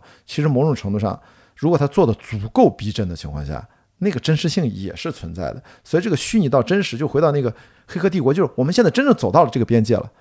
二十年前，一九九九年那个电影《黑客帝国》，那是呃呃呃呃呃亚德里亚尔什么，就那个模模拟镜像，就那本经典的，就是他说的嘛，对世界的这个物质性的复原。我觉得现在已经走到了这一步，你你觉得活得很科幻了？已经你觉得有可能吗？因为这个让我想，你刚才说的就是呃，这个 Lex Friedman 的博客他说，人最大的价值是历史。我觉得历史是一方面，因为这是机器对吧，无法去准确重构的，这是只是就是人类的一种在机器之前的那种。经历知识的积累，我觉得还有一点，其实就恰恰是人类作为一个能够体验跟感知的一个生物，它其实对这个自然的物理世界是有极大的感知力的。而这个部分，我觉得我的感觉是，AI 再发达，但是它受限于硬件的限制的话，因为你想看，你要能够做出像人类的。五官所有的感知系统这样复杂的精密的系统，我觉得还需要很长很长的时间。或者说这么说，所以现在我们作为人类，我们是可以去感知这个物理世界，而这个部分，我觉得 AI 可能在很长的时间里面应该是做不到的。就是所谓的叫经验，那机器的经验是什么？我们现在其实我们对他们的感知也不强，或者他们还在早期。我们我们怕这个话题别聊得过于抽象，我们就聊特别实在的，就是什么？就是人的价值在于历史，历史是我觉得是所有经验的总和。可能经过挑选的，经过有一定序列排列的。OK，我们就落实到每个人具体的生活经验，大家去勇敢的面对这个不确定世界，就要去。拥抱创建属只属于自己的经验。我说的再具体一点，很实在，就是我跟樊雨茹不是说嘛，我为什么去参加了一个恋综？我要说这事儿，说点轻松的，这都能 Q 到这儿来。对，就是 就是能 Q。先先先解释，先跟大家解释解释一下回事啊。我被邀请参加了一个离异单身人士的恋综，啊不是史蒂夫老师可以去那个观察室啊，像李松蔚老师就是观察别人，是一个心理学专家。我观察不是，我是那个被观察的啊。我们是四男四女，都是。有离婚经历的，有的还有孩子的，就是这种互相不认识，然后聚到一起待了十天，录了十天的节目。就是我的第一反应，本来我当时是一个恋综爱好者，我看好多恋综啊。当时不是封闭隔离的时候，在深圳酒店十天，我刷了好几套恋综，无聊嘛。所以我对啊，再见爱人我也爱看，所以我当时就觉得这就是我的人生经验，我肯定愿意去。当然，我那时候刚好也是单身嘛，有约会对象，但是没有没有女朋友，所以人家请我去，我也是可以去的。因为当时那个海报上有一个重要的。一句要求有真实恋爱需求，我很真实。然后，所以我觉得这就是我的一个生命经验，就是我就不会那么去抗拒。只有我知道我经历了这个经验之后，我才得到哦。如果不去录这个节目，我是完全不会感知到无数个摄像头，你的像这样带着麦，几乎一天二十四小时，除了睡觉那几小时之外，永远带着麦。你说的每句话都是被记录下来，你出现在哪里都是被拍下来的情况下。然后还要 follow 一些活动流程，他给你一些任务，不叫脚本。因为我被问的最多的一个问题就是，你们是不是是有脚本的？我每次都跟他说，我之前就没想这个问题，就是他不需要有，他就给你告诉你每天的任务是什么，给你一个任务，给你一个卡片，今天要这么多，不是真就不都这样就可以了，后面你自己生发就行了。其实就会变得很复杂。然后生活当中我就意识到，哦，原来我如果不拍的话，我是不知道人在这么多的一个相对半封闭环境下。人的情感模式，这个你从咨询师的角度应该有一些所谓的心理学的一些理论，它就会变得好像更更一些更夸张一点，或者具体到恋综更容易上头一点，就更容易觉得这个人就是可能会更合适一点。但是你可能如果换到日常生活当中，他的评判可能就不容易受到很多外在的干扰，你会按照自己过往的生活经验结识对方聊天。其实我想说的就是，恋综给我的感觉是，他某些表面上看他好像推进的关系速度很快，但是不代表那个效率是真的高。他和两个人对内心的那种靠近那个效率，可能还不如就这么说，还不如我在 dating app 上，可能就是他的那个 match 背后可能一些算法给你推荐了一些人 match 了之后，还不如那个你见面可能结交的朋友的那个概率是不一样的。可能我觉得在这个恋综上，因为我们的时间短，我们不是那种二十天的节目，我觉得大家成为不错的朋友是可以的。但是你要指望在短短的时间内你能谈到什么刻骨铭心的恋爱，那这个概率是极低的啊。我觉得可能还是跟注意力有关系。你在那样一个环境之下，哦当你被所有人观察审视的时候，你把注意力全部聚焦在对方这个人哎是的身上，对对吧？这个时候，我觉得人确实是很容易产生。那种惊喜发现，其实像播客也是这样嘛。我就我两个人坐在一块儿，哦我们去聊一些事情，我们的注意力是完全集中的。在这种时候，我们能感知、捕捉到很多很多的细节。这个相对于比如说大家平时吃饭一块儿随便闲聊，哦那不一样可能我都我我只给了你百分之五十的注意，我还有百分之五十我是看着微信的，啊，或者我是想着明天的工作的事不。能用手机，前六天不能用手机，对啊，对哎，这个又是巨大的加成，好吗？绝对的现代人不用手机的话，那他注意力往哪儿放？那只能放在面前这个人身上了。这个时候，我觉得很容易看到，哇，这个人身上的闪光点，对吧？其实就说白了，你把手机放下，你好好跟人聊天，所有人身上都有闪光点，是的，所以这个时候 所以真的是注意力的问题。我这个时候真的又说到，可能在别的博客提到过，是不是咱俩也聊过？就是那个电子设备真的是能用少用。是，这个，二是对小朋友有孩子的朋友听这期节目啊，看这期节目，一定让你就是至少是，比如说四岁之前就完全不碰都可以，六岁之前也少用，特别是六岁之前特别重要。这个对小朋友的心智，就目前越来越多的科学研究报告，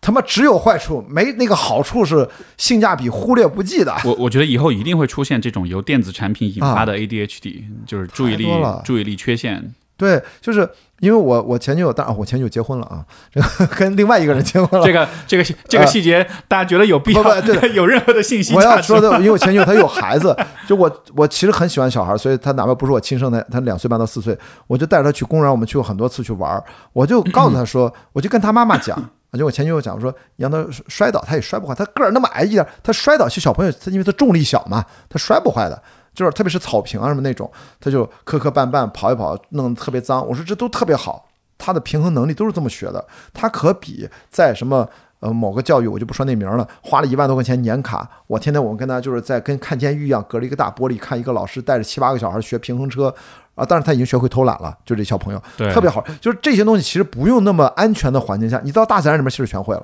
是的，所以这种东西真的被现在太多的电子产品，因为我当时也感受到，可能你 想让他安静了，什么给他打开电视，给他 iPad 让他看什么送快递的一堆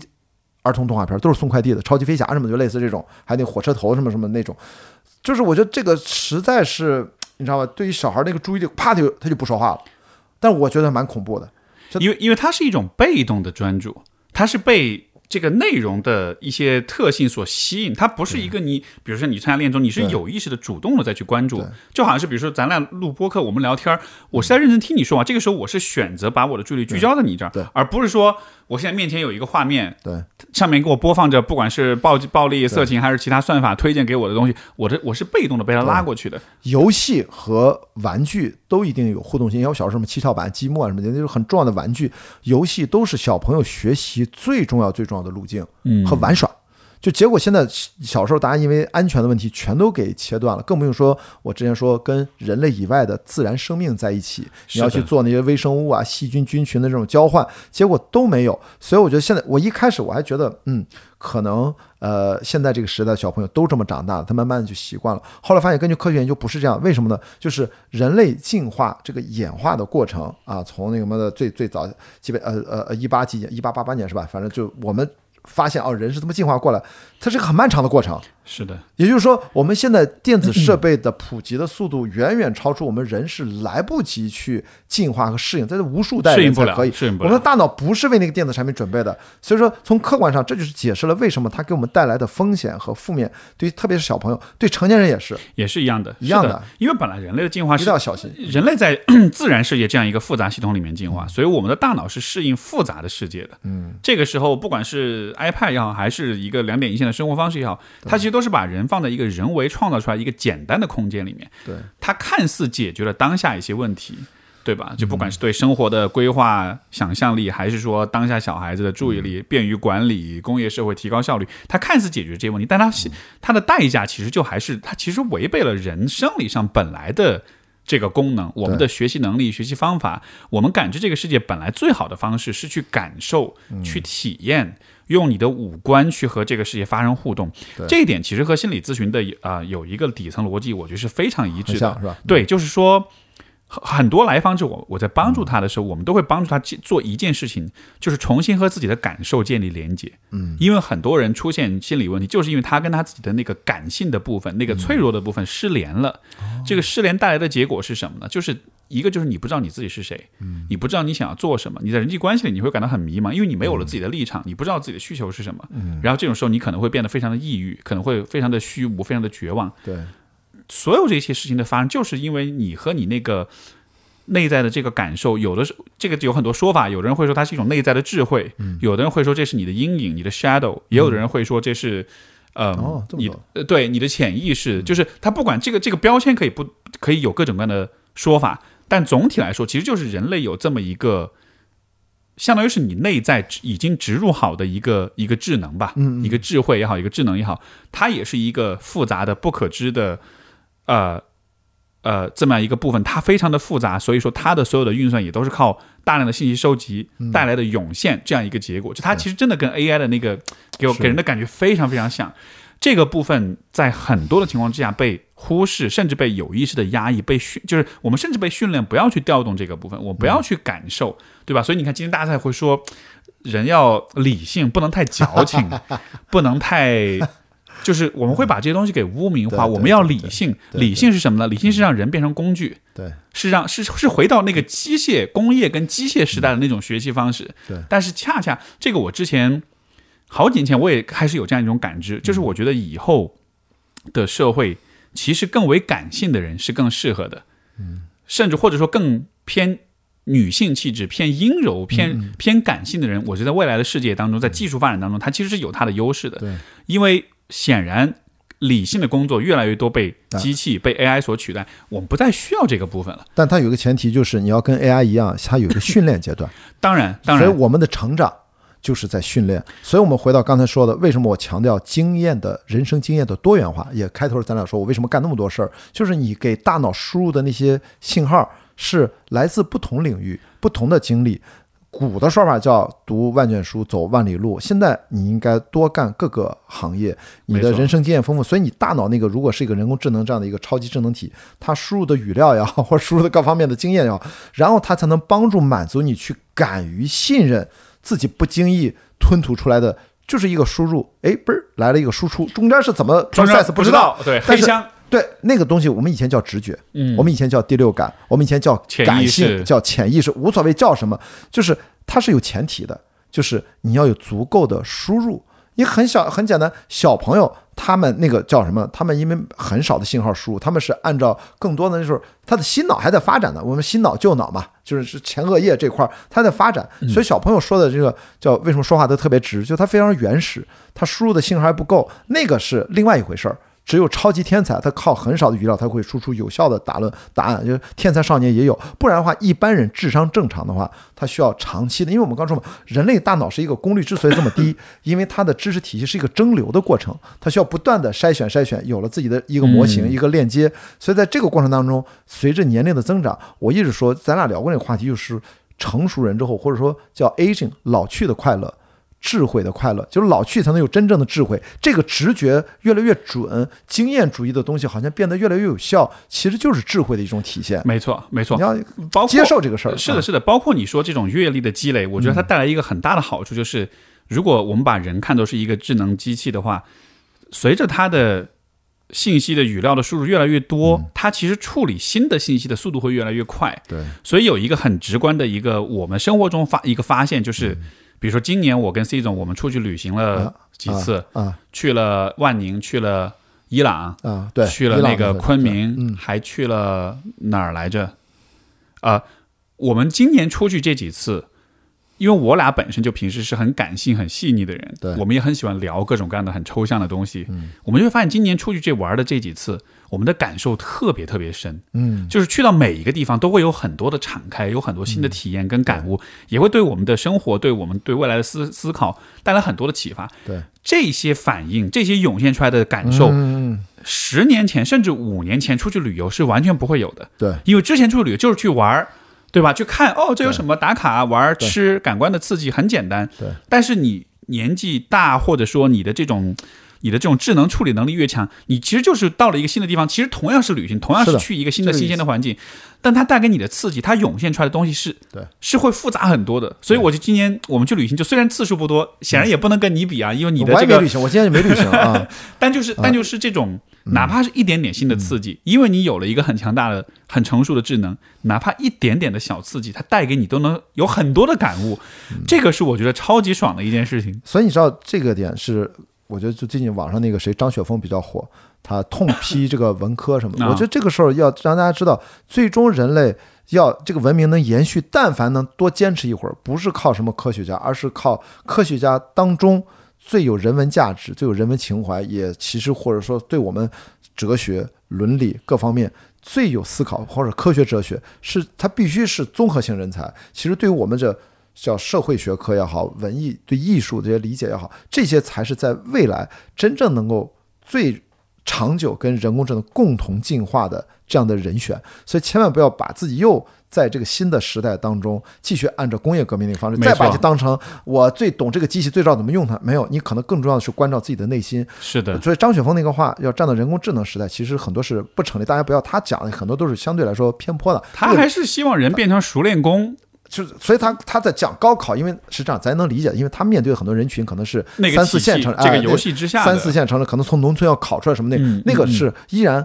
我们得承认它的价值。张雪峰他毕竟让很多人是靠着高考还要改变自己命运的一波人。中国发展是异步的。就是有些城市可能已经大城市是一种生态，可能三四线乡村又是另外一个生态，所以注意很多网上的话，其实都有它对应的那个目标人群，你可能不适合他的那个人群就要跳脱出来。那么还对应另外一个事儿，其实在我脑袋就是你的感触。我现在看到网上很多消息，我都是按照这种新的理解和认知，我发现都会有些新的感受。比如说董宇辉这个事情，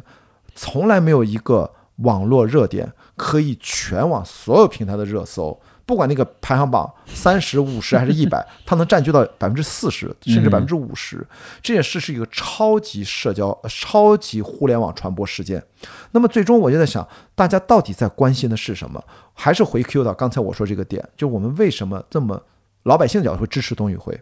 就是我们在他身上看到了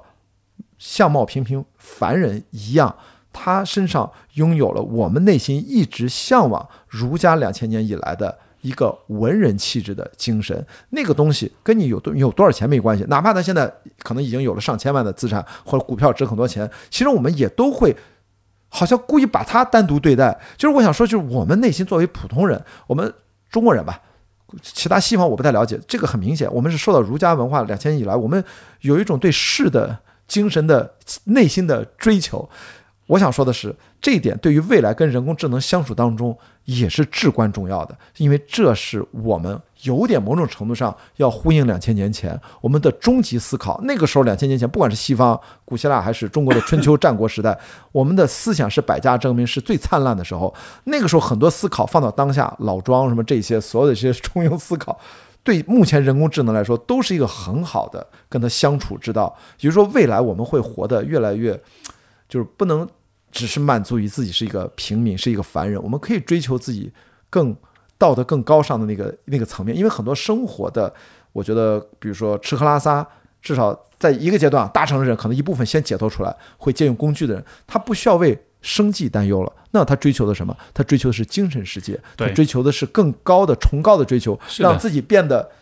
不是说他他就要读多少书，而是他发现我在精神世界里面徜徉，我要找到精神上的共鸣的同路人，我要有那种伯牙子期、高山流水，我要就那种辩论，我们去可以享受那种，就是我们做播客其实也是在这儿进行讨论，我们享受当中的乐趣，不用为了说吃不饱穿不暖。我觉得这个时候，其实我觉得我们人文学科他对艺术的感受力和理解就变得越来越重要，体现出来就是你跟 C 总在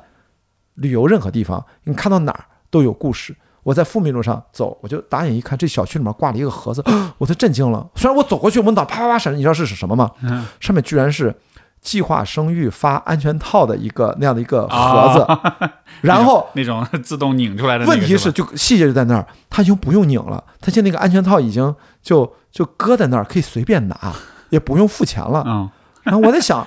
怎么回事儿？我 如果现在国家政策在鼓励二孩、三孩，难道不应该赶紧把这些计划生育安全套什么全都砸毁销毁？就是，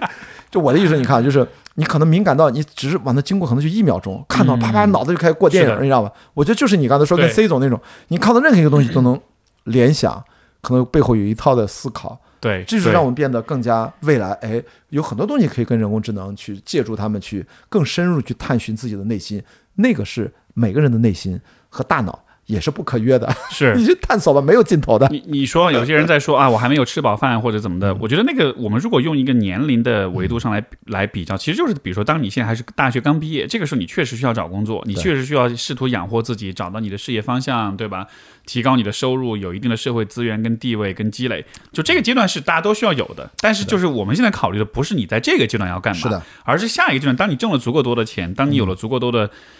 呃这个物质跟情感跟精神资源，可以去，就是因为人都还是要寻求发展的。是的，我们不会满足于现状，我们不会停留在你吃饱穿暖，你就会永远的满足。对我们都要一不断的追求更高的东西。到了那个阶段，你再追求的是什么？那可能就是需要调动你的感知，调动你的体验能力，调动你这个智能，它的那种对于复杂的现象的观察、感受以及感悟的能力。对。这个可能是在也许你三十四十五十岁六十岁的时候你才会用到的，但是这是那个阶段的事情，所以说这个和生存养活自己，包括因为你刚才讲了，就是比如说一线城市、二三线城市这样的，某种意义上它也是有这样一个差异，就是现在有一些地区的人，他可能走到这个阶段，他开始追求更高的东西了，对有些阶段人还没有到那个阶段，对吧？当时我们去。你看，当时我跟 C 总我们去，比如说去伊朗玩的时候，我觉得就我们当时不在有一个有一个那个桥下面，那个桥它是一个干干干壳的一个河、一个河床，嗯，那桥洞里面，到了晚上就不同的老百姓全部聚在桥洞里面在唱歌，嗯，而且是每一个桥洞老百姓唱的歌都是不一样的，样哇，对。你看，如果是一个二十多岁的年轻人，他看到这个，他会觉得，嗯，好酷，这是街边的民间艺术，会听他们在唱什么，他会欣赏那个音乐。嗯。但是我们去，我们看到这个画面，我们的感悟就完全不一样。我们会想到，这作为一个公共空间，人们聚到这里的的时候，它能给我们在情感上带来什么？甚至说，在某种方面，它可能是一种政治的表达，嗯对吧？因为因为那样的一个国家，它在文化上极端的封闭跟保守的，人们的表达没有那种自由性，所以我们看到这个画面的时候的那种震撼，甚至是那种鸡皮疙瘩、那种长久的感动。我们当时从那儿走了之后，那一晚上我们都在回味那个画面，就是真真的很震撼，因为它那个桥洞就是可能是几十个桥洞。每一个桥洞可能是有大约宽可能五六米，嗯然后它们桥洞之间是相互是相通，但是又是一个相对隔离的小空间。你可以理解为是像是一个像是一个一个一个走马灯一样，每一个桥洞你这样一排走过去，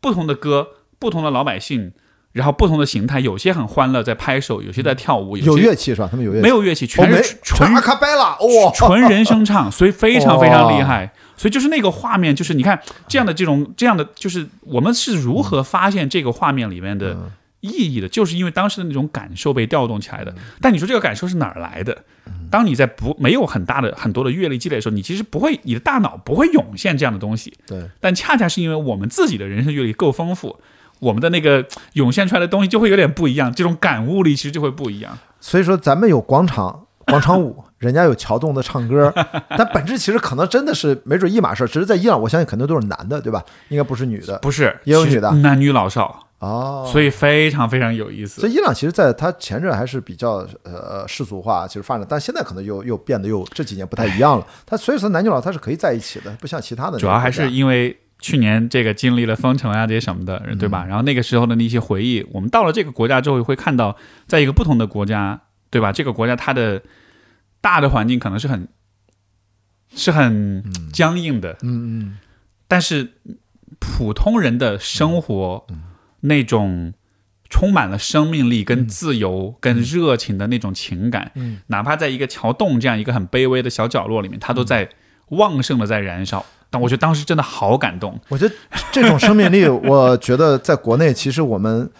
这次这个万圣节，这个上海的万圣节啊是的你不觉得就是我真的好感动呢？是的，我真的很感动，所以说我很后悔，我不刚好那几天我在北京，傻逼，我北京那么冷，我就没赶上，我就而且不就是在我住这富民路、这个巨鹿路、长乐路这一块儿，就在家楼下就在家楼下，这我一个下楼就是最应该融入人群当中，我肯定拍现场各种拍拍拍，就是 但是就那种感觉，我就就对了，嗯就是我们其实不用天天让大家这帮现在的年轻人，他们就可以把所有的外来的东西。其实中国就是一直擅长这个，就给你本土化成、柔合成，就是你来是吧？我给你柔化成我自己的一个理解和自己的一个呈现方式。哇，我觉得这个是很高超的，我觉得老外都没见过这么玩儿。对，而且你说他们是怎么想到？我觉得其实很多还是带着那种，我就是靠我作为一个人，我有我自己的感悟跟感知，对吧？我是怎么想出要做这个事儿的？它是某种教育、某种观念的结果？我觉得不是，它其实非常感性，对它其实就是一种情感的表达。我觉得我这样做能够把我的这种情感表达出来。当每一个人都把自己当做一个人来看待。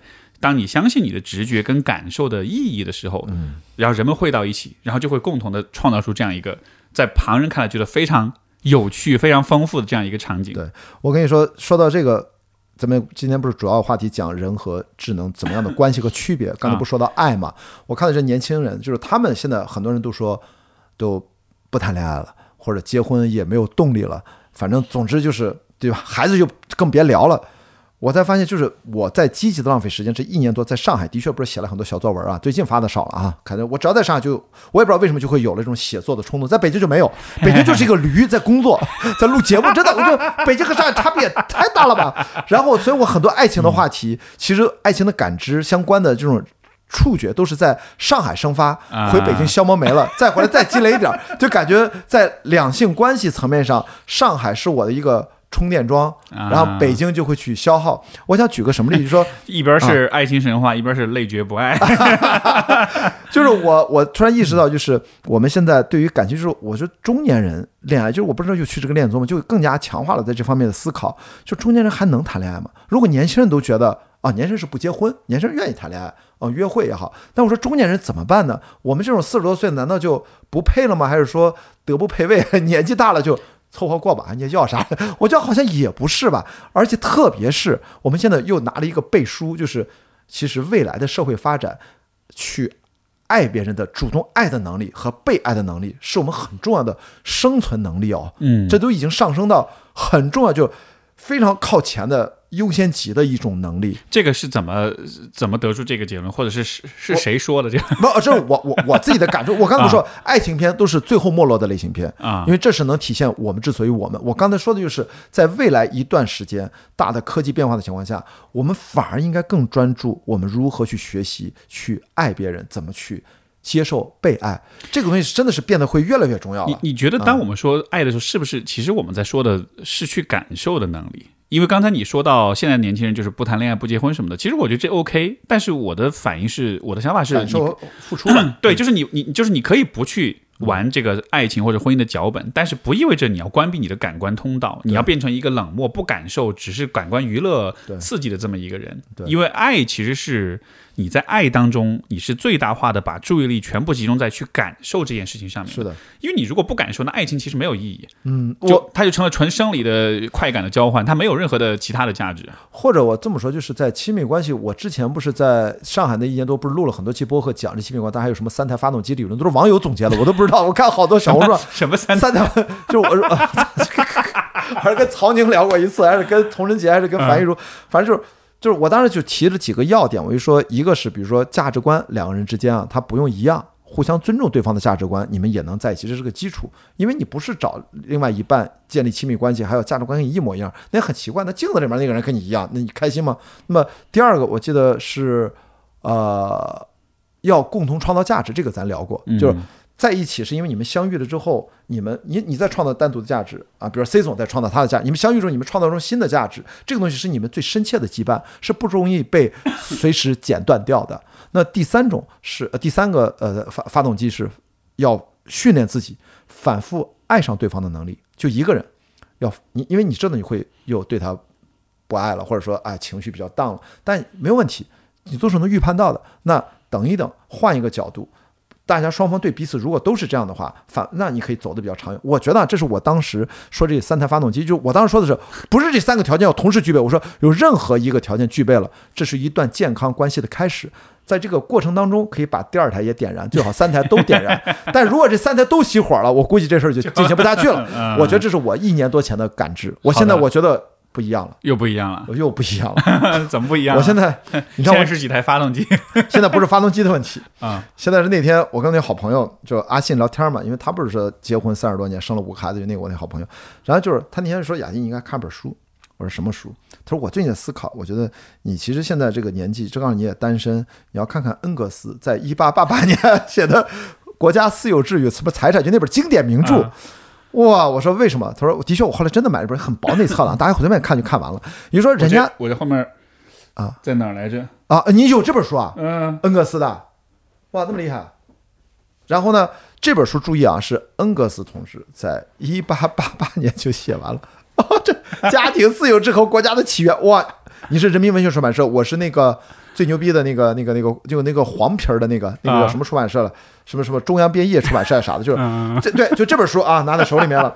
最重要的一句话，我们很很不恰当的总结一下，嗯它里面其中有一个重要的观点，就是说，在因为私有制的产生，在有了财产私有了之后，所有资产阶级其实不配拥有爱情，他们所有的婚姻只不过是法律内的合法卖淫。就也可以这么说，但，是，说的比较极端。对嗯他说真正的，我现在比如说类似于无产阶级，就真正的什么时候的爱情或者是婚姻吧，如果把爱情跟婚姻啊一定要强行现在现在社会要挂上等号，我们如何不受真正的？比如现在大部分的矛盾都是这房子属谁的名字呀？到底婚后这个孩子的抚养费，或者说培养孩子这个教育资金从哪里来呀？日常的生活的资金或者房租怎么出呀？或者理财的问题啊？特别一旦到离婚的时候，哇，那打得稀里哗啦的。对，所以我觉得我我有新的改变，就是什么呢？以前呢，我还是停留在理想的亲密关系的一些内核，那些思考没有问题。但是我发现，真正到了生活当中践行的时候，我就首要的是如何尽可，如果真的你遇到认真思考这个问题的人，如何能够尽可能多的不在传统的规训之下，把一些外在的藩篱先逐渐的拆除掉。我说的最终，那现在都市人该怎么生活？年轻人，我说的是都市人啊，可能城乡结合不能，咱先不管。我说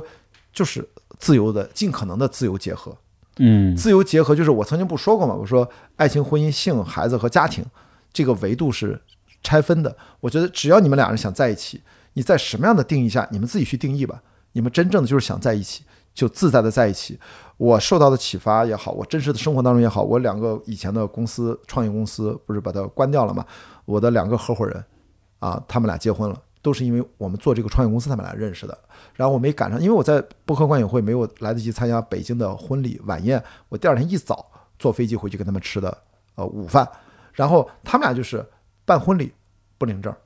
然后也没想说后面什么时候领，就是也不用受那么多的束缚，所以我就想鼓励一下年轻人，我我不知道官方会什么样的论调，但是我从内心告诉大家，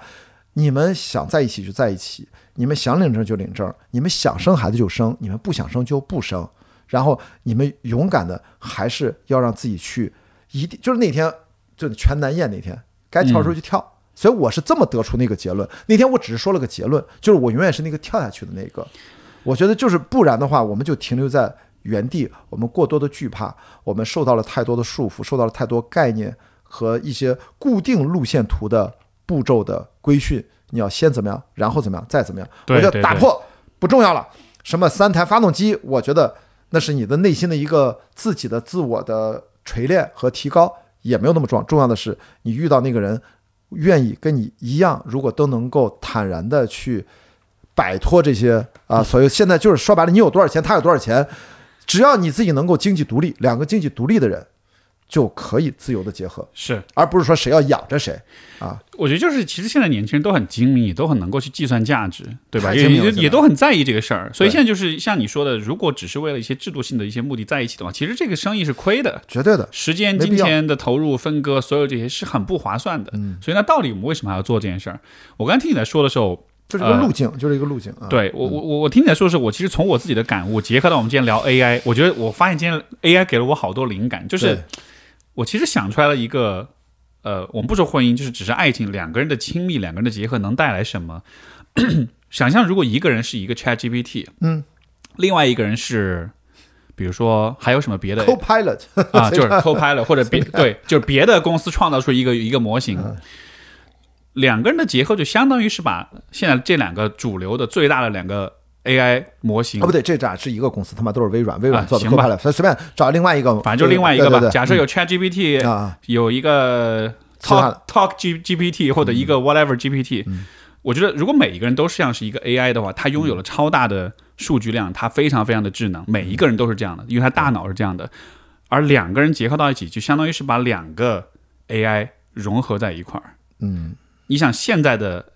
AI，比如说 ChatGPT，它能做些什么？想象它做的事情，在和另外一个类似的模型融合以后，得到了极大的拓展，从而他们这个新的模型能创造出来的东西，能生能涌现出来的东西，可能比之前还要更加的牛逼。是。我觉得其实两个人走到一块儿的过程，这是跟这个很共同创造，这是共同创造，是它非常非常的像，是。就因为这个，像我在我在我自己的这个亲密关系，我就有很强烈的这种感受，就是我俩都有很多很多自己的，就我们俩都是很智能的那种人，有很多自己的想法思考，但是我们俩放一块儿一碰撞，当然这个碰撞有一个彼此学习、了解、探索、相互的磨合的过程，但一旦你完成这个过程，一旦所有的数据被充分的同步了之后，你会发现我们迸发出来的东西，真的就是你一个人出不来。对，然后这个体验是我觉得非常好，我觉得这个价值绝对是没有办法，就是是绝对值的，是的，是非常非常值的，因为他创造的东西是非常独一无二的。他创造出来其实是一种新的人生体验，对。这个体验是你花多少钱都买不来的，是的，因为钱只能带来外在的感官刺激，是的，但是你自己主观的体验，你的智慧的，像你刚才说用蒸馏这个词，对。对吧？就是这种蒸馏，这种涌现。对，因为你本身没法控制能涌现什么，能蒸馏什么，但是现在有另一个人的出现，他能让你蒸馏出、涌现出更好的东西。是的，啊、这个我觉得是这个价值，我觉得绝对是没有任何东西可以取代的。对，我觉得特别是现在，真的就是打破所有的我们对于我刚才说的那几个要素、传统的那些概念的束缚，甚至打破性别。我就说，你管你是什么同性恋、异性恋，就是你要找到的亲密关系，实际上是你人生生命旅程的同路人，就是。爱情它就是一种呈现方式，我们要跳出这个角度来看，就会发现会更加清楚。不要把它特殊对待。亲密关系当中有很多种亲密关系，爱情爱就是 lover，就是爱人是一种，但是真正的我们其实内心渴望的是同路人。同路人，我经常举那个例子，就是我说嘛，我更喜欢《指环王》里面的 Sam 嗯要超过 Frodo，、对，因为 Sam 呢一路对他的就友谊啊，对他的支撑。当然，他们俩最后不是扔了魔戒，最后都结婚 生孩子，Sam 回去跟老婆姐结婚了，生孩子了。但是这种我们的人生的就是英雄之旅，旁边如果能有两个人一起走，他比一个人走可精彩了。一个人一个是一个人去战恶龙，但是两个人在一起能交流，有时候还能拆分又相遇，那个感觉，我觉得是我大脑算力。我就算不出来的。以以我目前，我为什么还在孜孜以求的去建立亲密关系，就是因为我觉得有意思。因为我一个人待着，你看我规划的很清楚，二四年去做个帆船训练，然后 读博士可能申请个休学，然后应该建立什么样的知识结构。我我觉得这个就是不是那么，就是我做不做得到是一回事儿啊，但是我知道那个路径，大脑引着我去哪儿，好像我不太困惑和迷茫。嗯，但是你突然告诉我说，像 Steve 一样遇到一个 C 总这样，两个人创造一条互相那个东西，你知道算不出来，对无，法预判，你都不知道那人是谁。然后你遇到了之后，你也不敢说是不是就是他，所以他始终让我那个好奇心会高高度的不可约性啊，就是、啊高度的，所以他就会就高度的让我保持这个高昂的好奇心和生命力，训练了出来那些多余的不叫多余的部分，就是无处可用的地方就应该用在这个地方。对。他就就证明人就是应该不断的去跟不同的同性异性都可以亲密关系，我说很多种嘛，那合作伙伴也行啊，或者你的同学、你的老师，然后你的爱人，你可能住在一起，我就是就是最后你是一个 family，这个 family 也不是说一定为了传宗接代的一个 family，这个 family 家庭从来就指的是我们大家能够。文化传承，把我们的基因最后能下，就是我的基因没有那么重要，所以是你看为什么不是我亲生孩子也基因本质没差别那么大，人都活着就行，那蚂蚁嘛，对吧？其实就是一群，就是我们有集体的那种舍弃自己个人体呃个体利益的这样的，其实人也是这样的一个复杂社会结构的动物，所以我才会觉得那尽可能的摆脱束缚，就是你尽情的在未来的可折腾的几十年里面。去勇敢的去跳，就信仰之跃。可能摔折了，摔断腿了，摔胳膊了，怎么着了，或者摔得粉身碎骨都没事，你死不了的。再拼起来，再而跳且而且跳本身也是另一种体验啊！对啊，我觉得我觉得就是我觉得就是重点不是说总是要有好的体验，啊，对对，没事儿，而是要避免你没有体验，是的，因为没有体验就没有输入。对。就像 AI 你就没有没有语料没有没有没有对没有信息的输入，训练集不够，没有训练，这个时候你就会处在一种一种 deprived 的一种信息饥渴的状态，一种体验饥渴的状态。他在不停的自我的自己的就叫什么来回运算，其实运算都是就是缺少新的 没错新的新的信息进去，是的，无，效运算。是的，所以我所以我是所以因为哎呀，怎像么在在 Q 梦长了？没错，要 Q Q 梦长。所以当时我让他也，我也跟他说，你要纵身一跃。其实当时我不是说，就是我我会那样建议他面对爱情要勇敢纵身一跃，不是说我认为你们一定会好，我也不知道会发生什么。而恰恰就是这一点，就是我觉得不论最后结果是好或者是坏，你一定要给自己不断的体验，嗯，不断的这种感受的感悟的这种机会，这样子你才能保持一种比较活跃的状态。因为我觉得人在混乱、在不安全、在不确定，包括在受了伤之后，我们本能的反应就是回到自己熟悉的世界里面，和外界隔断、封闭，拒绝去感受新的东西，对吧？包括有很多人累觉不爱了也好啊，不结婚了，不结婚可以，但是你不要停止对这个世界的感受，因为你一旦停止的话。其实你就是对自己的异化，对。你把自己，你想要把自己变回到那个很简单的，对。那个那个工具式的、机械式的那个状态里面去，但你不是那样的，那是对你这个人的价值的极大的浪费。我我为什么我提出这样的观点，好像听上去跟当下我们的官方倡导的好像有角度略略不同，就是因为我们最后所有，我们说价值一切都要被重估，就是我们即将步入的这个时代，我们如果按照原来的那些认知不去拓展，我并不是反对婚姻啊，大家千万不要误会了。我们只要你是相爱的人，你们对婚姻就是一种信念的具体的呈现，对吧？你就去做没有问题。我只是说你不要被这唯一的通道束缚掉，你未来去勇敢的去让自己变成一个超强的个体，然后你可以建立自己的亲密关系和建立各种的感情，你可以一段又一段，你可以哪怕不合适再去分开，你不畏惧继续下一个再开始。我觉得只要你有了害怕，那是说白就是我们对这个世界、对这个生活，可能还有点陷在自己的那个逻辑里面。其实最后我们今天聊了那么多，就发现不是那样的，这都是不确定的。你想的太多，可能我们生不来、生不带来、死不带走的东西，就最终赚那么多钱，其实到底是为了什么？我其实就是这是价值观单一的问题，这个我已经讨论了很多年了。我自己，我我不说服别人，我就是通过自己的践行。那么具体到朋友，那说雅迪，你说那么多，那到底怎么回事儿？我今天特意的。我是不是发了个朋友圈啊？对，我发了朋友圈，我说 这么多年终总结我没怎么写。其实我有个年终总结，我没来得及录啊。我说只有那个就是我的信用卡银行给我发的年终账单，对我总结是最有效的，非常直白的知道了我一年花了多少钱，每个月刷卡多少，然后再加上我的房租和加上信用卡没有计算在内，不是刷卡的支出，我大概算出了一个数。这个数反正大概几呃呃就小几十万吧，还是怎么样？反正几十万一个数啊。正常一年得消费那么多嘛。我只是告诉大家，你其实一定要了解你在不降低自己生活品质的健康消费习惯，天天买奢侈品什么的，喝大酒，出去什么夜总会，夸来个几几千小小一万，那个都不算啊。我说是普通人、上班族，你能够算出来自己一个日常消费的这个支出，然后你看看你的入项能不能是个正数，剩下的这个正数存下的那个钱是否。他能够每年都是这样，还是说很辛苦？我觉得你一定要自己生存能力解决这个经济独立，就是说你每年都要在健康消费情况下，它要是个正数。我至少是连续几年在疫情最艰难的情况下，我在任性的，当然可能我年纪大了啊，就是我就用自己的学生，反正干点啥我能赚点钱。我发现我都是正数啊。我之所以才敢在这儿哔哔哔，如果雅迪在这儿每年是个负数，我是个负资产。对，就是因为我看了一下。我支出我算出来很很简单嘛，我就具具体数字在节目里就不多说了，不合适啊，因为高低都不合适。我说这个事儿，别人就瞧不起我啊，这么点钱拿出来说，你说这底下没那么，然后我说哇，还觉得你炫富，就这个事儿，你任何一个数都是错的，所以我就不说了。我说的是，大家就来看一看，就是我看我的不是自己的签约的公司啊，和我的个人银行账号，把所有的还有的钱加起来，我操，明显是比去年多的。嗯，这个时候我就知道，那我的收入项一定是大于我的支出项。那就意味着什么？我任性的生活方式是能够持续、可持续的。所以，我大家不管怎么样，哪怕是上班也好，打工也好，赚外快八小时以外，找个别的什么事儿，必须让自己建立在这样的一个可持续的状态，哪怕就是刚刚好打平都行。对，但是最好有点积累啊，你得就就是买个大病保险啊，什么买那那个我都应该买啊，意外险啊，然后再去认真的去思考刚才今天咱们俩聊的所有的问题，因为说实话，咱听咱们播客这事儿，就它它一定是一个精神上的追求，它一定别忘了吃饭更重要，真的，对我我我绝绝对是一个纯纯脑洞局，是一个你在吃饱喝足，你看着星空，或者你对吧？对深夜躺在床上，你想着一些有的没得的事情，这个时候因为播客节目有很多就是那种。比如，比如说有个节目，我还想认识一下、繁荣一下，叫什么“搞钱女孩”啊，就是你听这 名字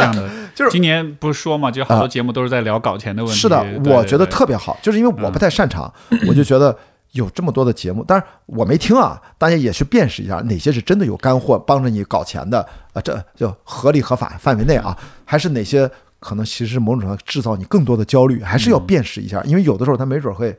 给你带来更多的焦虑，其实也不好。我觉得啊。其实金钱、物质财富，它其实就是一个，我觉得一个像是基础建设一样的一个游戏，就是人生的基建，就是人生的基础建设是包需要包含你能在钱的这个物质的这个游戏里面能够玩出一个比较好的结果，一个能够维系的状态，对。它给你提供一个基础的安全感，然后在这个之上。对。你能够更好的去发挥你的作为一个人的智能，去体验、去感受，对吧？去去去蒸馏很多的，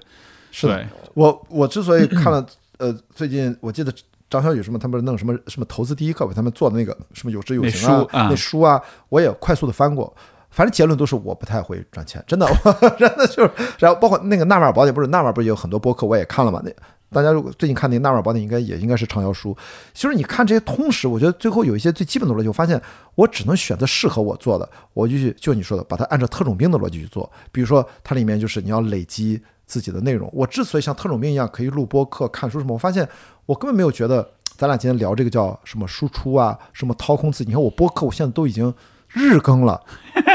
就是我也没有觉得我很累啊。你像是那种啊就是那种搜索引擎的那种爬虫程序，在贪婪的到处 所以我就说，对，就是咱俩交流，我觉得今天还是有输入，包括请了嘉宾，嗯就是你要保持一个输入输出的平衡，你不要去做一个。所以我很我我还跟那个纵横四海那还没有聊过，你跟他我不知道有没有啊串过台串过台就 Melody，他呃，对对，是 Melody，他是就是单口就是比较纯输出，那就是靠他一本一本书的输入。当然，他累积到一定程度，他也会纵横百害啊，可能也好。但是我觉得我们做对话相对来说好一点，我都当成学习。所以我觉得在这种情况下，你累积下来的内容。然后你慢慢的可能会有它的复利啊，可能所谓的那一套，这是我唯一的生活当中跟投资有点关系的，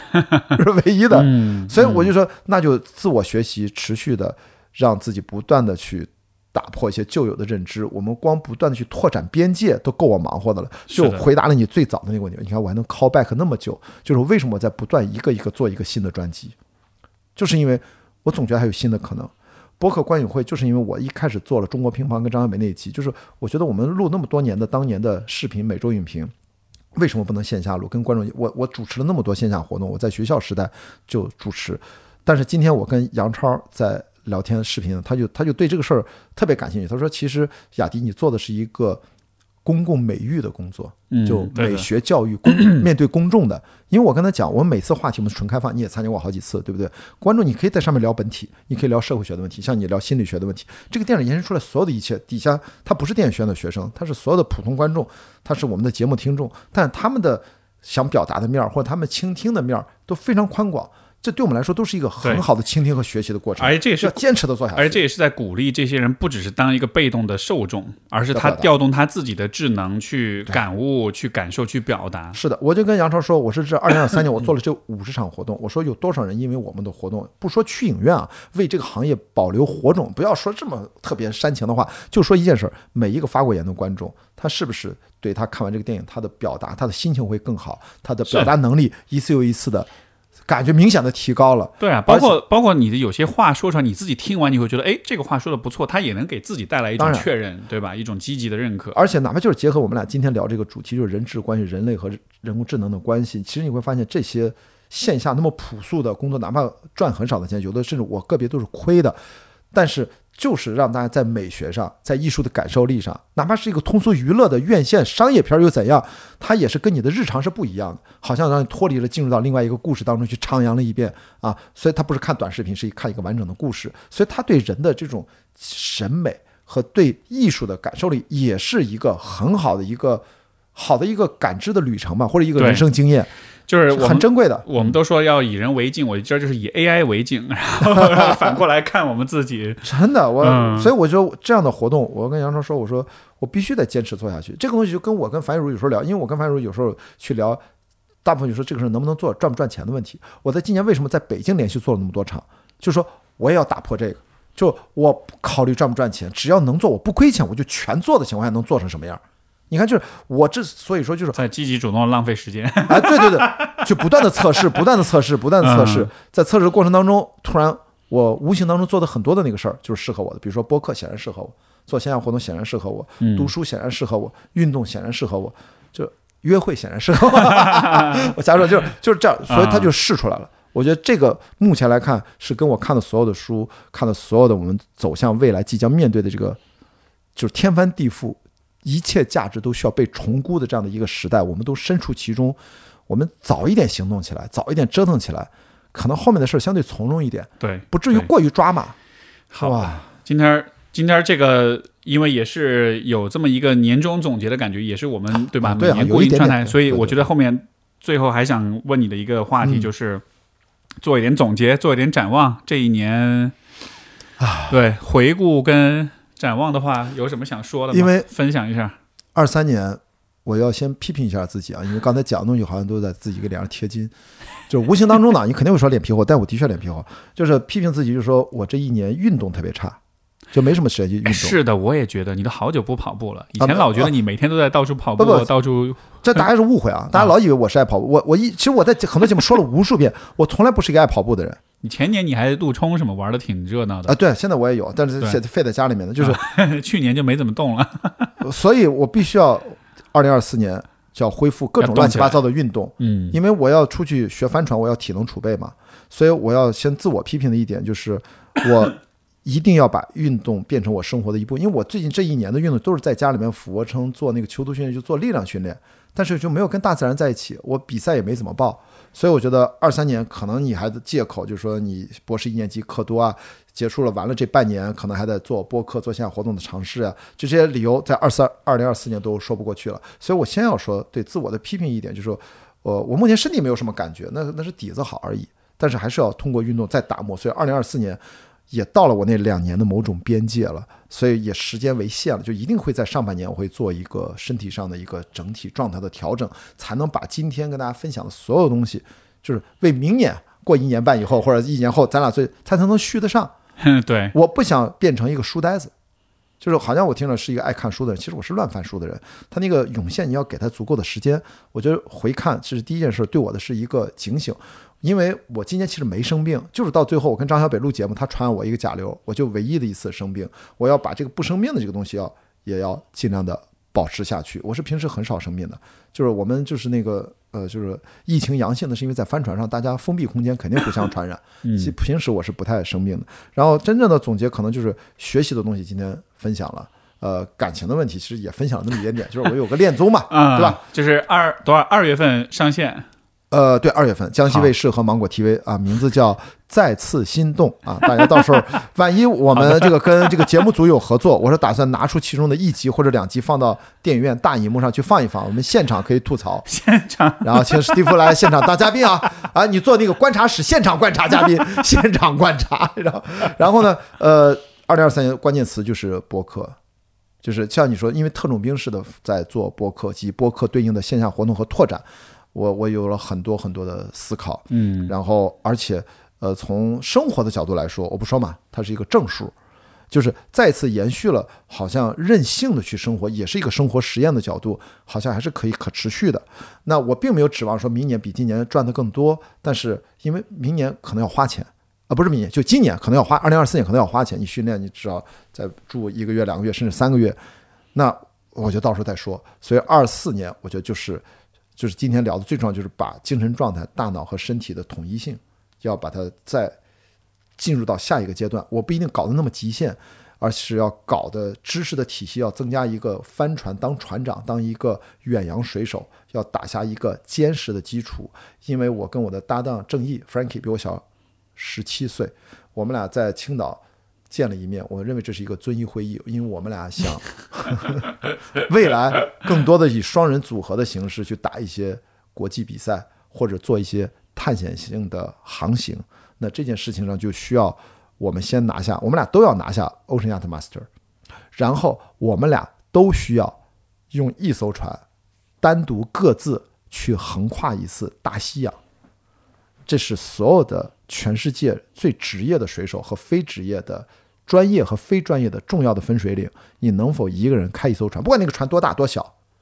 你也可以参加一些有这样的比赛，就 Mini Transit。你看徐金坤参加的这个比赛，他应该是中国目前唯一的一个参加过，呃，郭川去世了嘛，还活着的人完成过这个比赛的人。所以我们要要求自己，在未来一两年之内，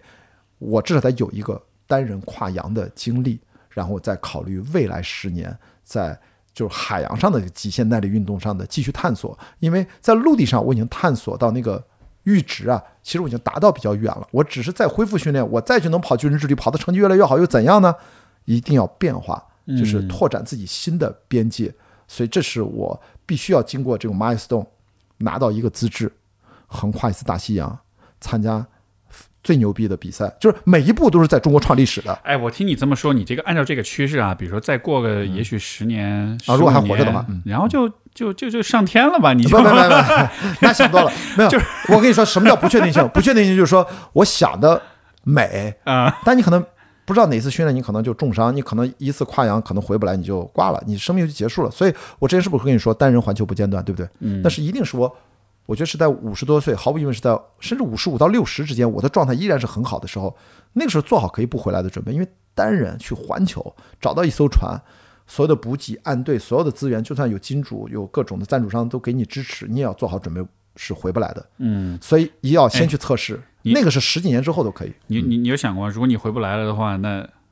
怎么个打算啊？希望我们给你办葬礼什么的吗？不是，是这样。你看啊，我是这么想的，就是我最近可能会约冯小刚导演做一次对话。就是你看他的电影总是被大家误解和被低估，其实我喜欢他很多年，他的作品我都看到了人生况味的东西在里面，他很细腻。他里面《非诚勿扰二》不就讲的人生的告别？我不说别的，我不要单人环球不间断。我什么时候拿下 Ocean Yacht Master，我会最快的时间找一艘船去跨大西洋，一个人，我一定会在单人跨大西洋之前。在北京也好，在上海也好，做一次告别会，因为那个也有可能回不来的。哇，好期待！单人，我知道，嗯嗯，所以我我我我应该是在重要的这样的旅程，我两个人的我就不做了啊，就是我就最多两次，一次单人第一次跨洋，第一次后面如果还单人跨洋，我就不做了啊，别神经病，因为这个真的不知道。然后再有人生唯一的第二次，就是我去环球了，那是五十多岁的时候或者六十岁的时候。我肯定要再做一次提前的告别会，就我人在现场的，就是我不回来，大家此生不会遗憾的就可以了，而且是开开心心的就行了，就不会有任何遗憾就行了。我这是我的想法，所以其实没，所以我你会觉得我会恐恐惧吗？我觉得不应该去恐惧，就是全身心的去投入到去学习，去拿到那个资质，去体验。你只有那样，你活下来的概率是最大的。但是不能因为我们出门随时都可以死啊！我难道不做这个事情，平时我就不死吗？所以这个事情，我现在说起来很轻巧。别忘了，我毕竟是十几年啊，或者从小长大这个习惯啊，最早第一次面对面触碰死亡，是看到我爷爷在我面前就那么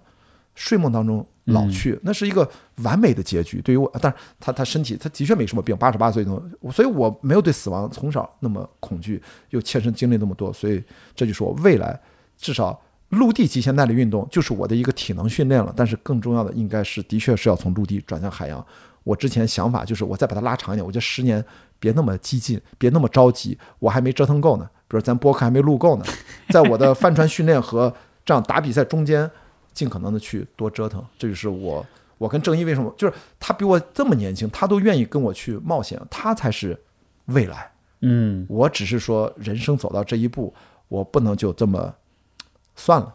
啊，就不能放过自己啊！以后反正每年都给你留个味儿，每年你都来 更新一下年更节目，年更节目，每 年对年更系列。然后那个不管以后是环球了，还是包括你说的这个第一次跨洋咱就搞告别仪式啊，对，哎，我其实非常期待，因因为我一直对这个，我我也如果有有一天有毕业，我也会做这么一个事儿的。对，我觉得就是就是就是是是带着一种新的对死亡的理解，它不是那种过去的那种禁忌的、忌讳的、不吉利的那种很传统的那种想法。其实它是一个跟人、跟生活、跟身边的人更好的一个交代，所以我觉得特别棒。哎，我也我真的我，因为刚才我听你在说，我我刚才为什么问你，就是因为一方面我知道你不会介意，因为我理解我了解你的对于死亡的看法。另一方面就是这个事情本身，我觉得它是会有非常非常强的。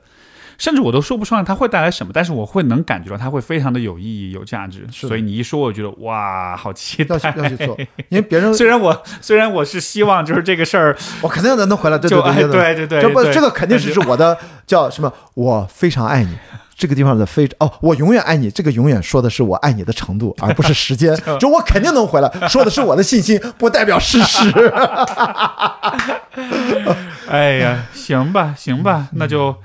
咱咱们这儿录了两小时了，反正我觉得今天也开了很多的脑洞。对呃，最后的最后有什么想跟有什么给我们听众的一些祝福寄语，或者是我不知道有有这方面的表达不？我我说一个这个跟咱俩做播客有关的，我最近不是又在做测试嘛，就是希望大家能多稍微的给我一些呃日更播客的反馈，因为我做日更播客。呃，关雅迪，我突然有这么一个画面，我不知道我想对不对，这个你回头咱录完节目都可以去讨论。我预预感到，在我的大脑展现出的画面就是，虽然现在这个才一一千多订阅，是小宇宙，呃，不是独家，是托管的小宇宙，我会觉得它会变成我的主播课，就是开放对话，最终都变成他的一个自己。就是我也不知道为什么这么想，就是我想大家说，这是我在不断尝试的过程当中，我第一次产生了这样的感知。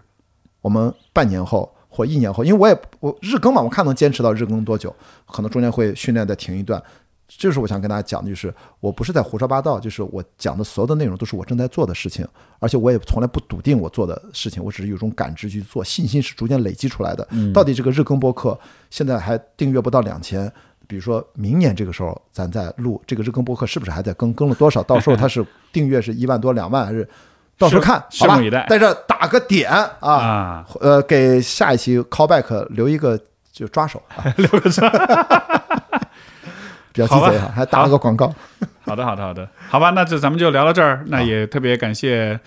老关再次再次再次的这个造访跟分享，也感谢各位的收听。我们也在这地方祝大家二零二四年祝些什么？对，身体健康，多多搞钱，多多搞钱。对，这是大家最最最最集体的心愿啊。然后记得始终去体验、去感悟，然后记得给自己足够多的输入、足够多的信息的摄取对，然后这个把你的智能的价值发挥出来。是的，对，不要做个工具，要做个智能人。我们去跟人工智能要有共同进化的野心和雄心，我们被淘汰的就会稍微的慢一点。没错，ChatGPT 一年都更迭好多个版本了，也记得让自己也记得一直保持更迭的状态。好好好，那到这里，感谢各位收听，下次再见，拜拜拜拜。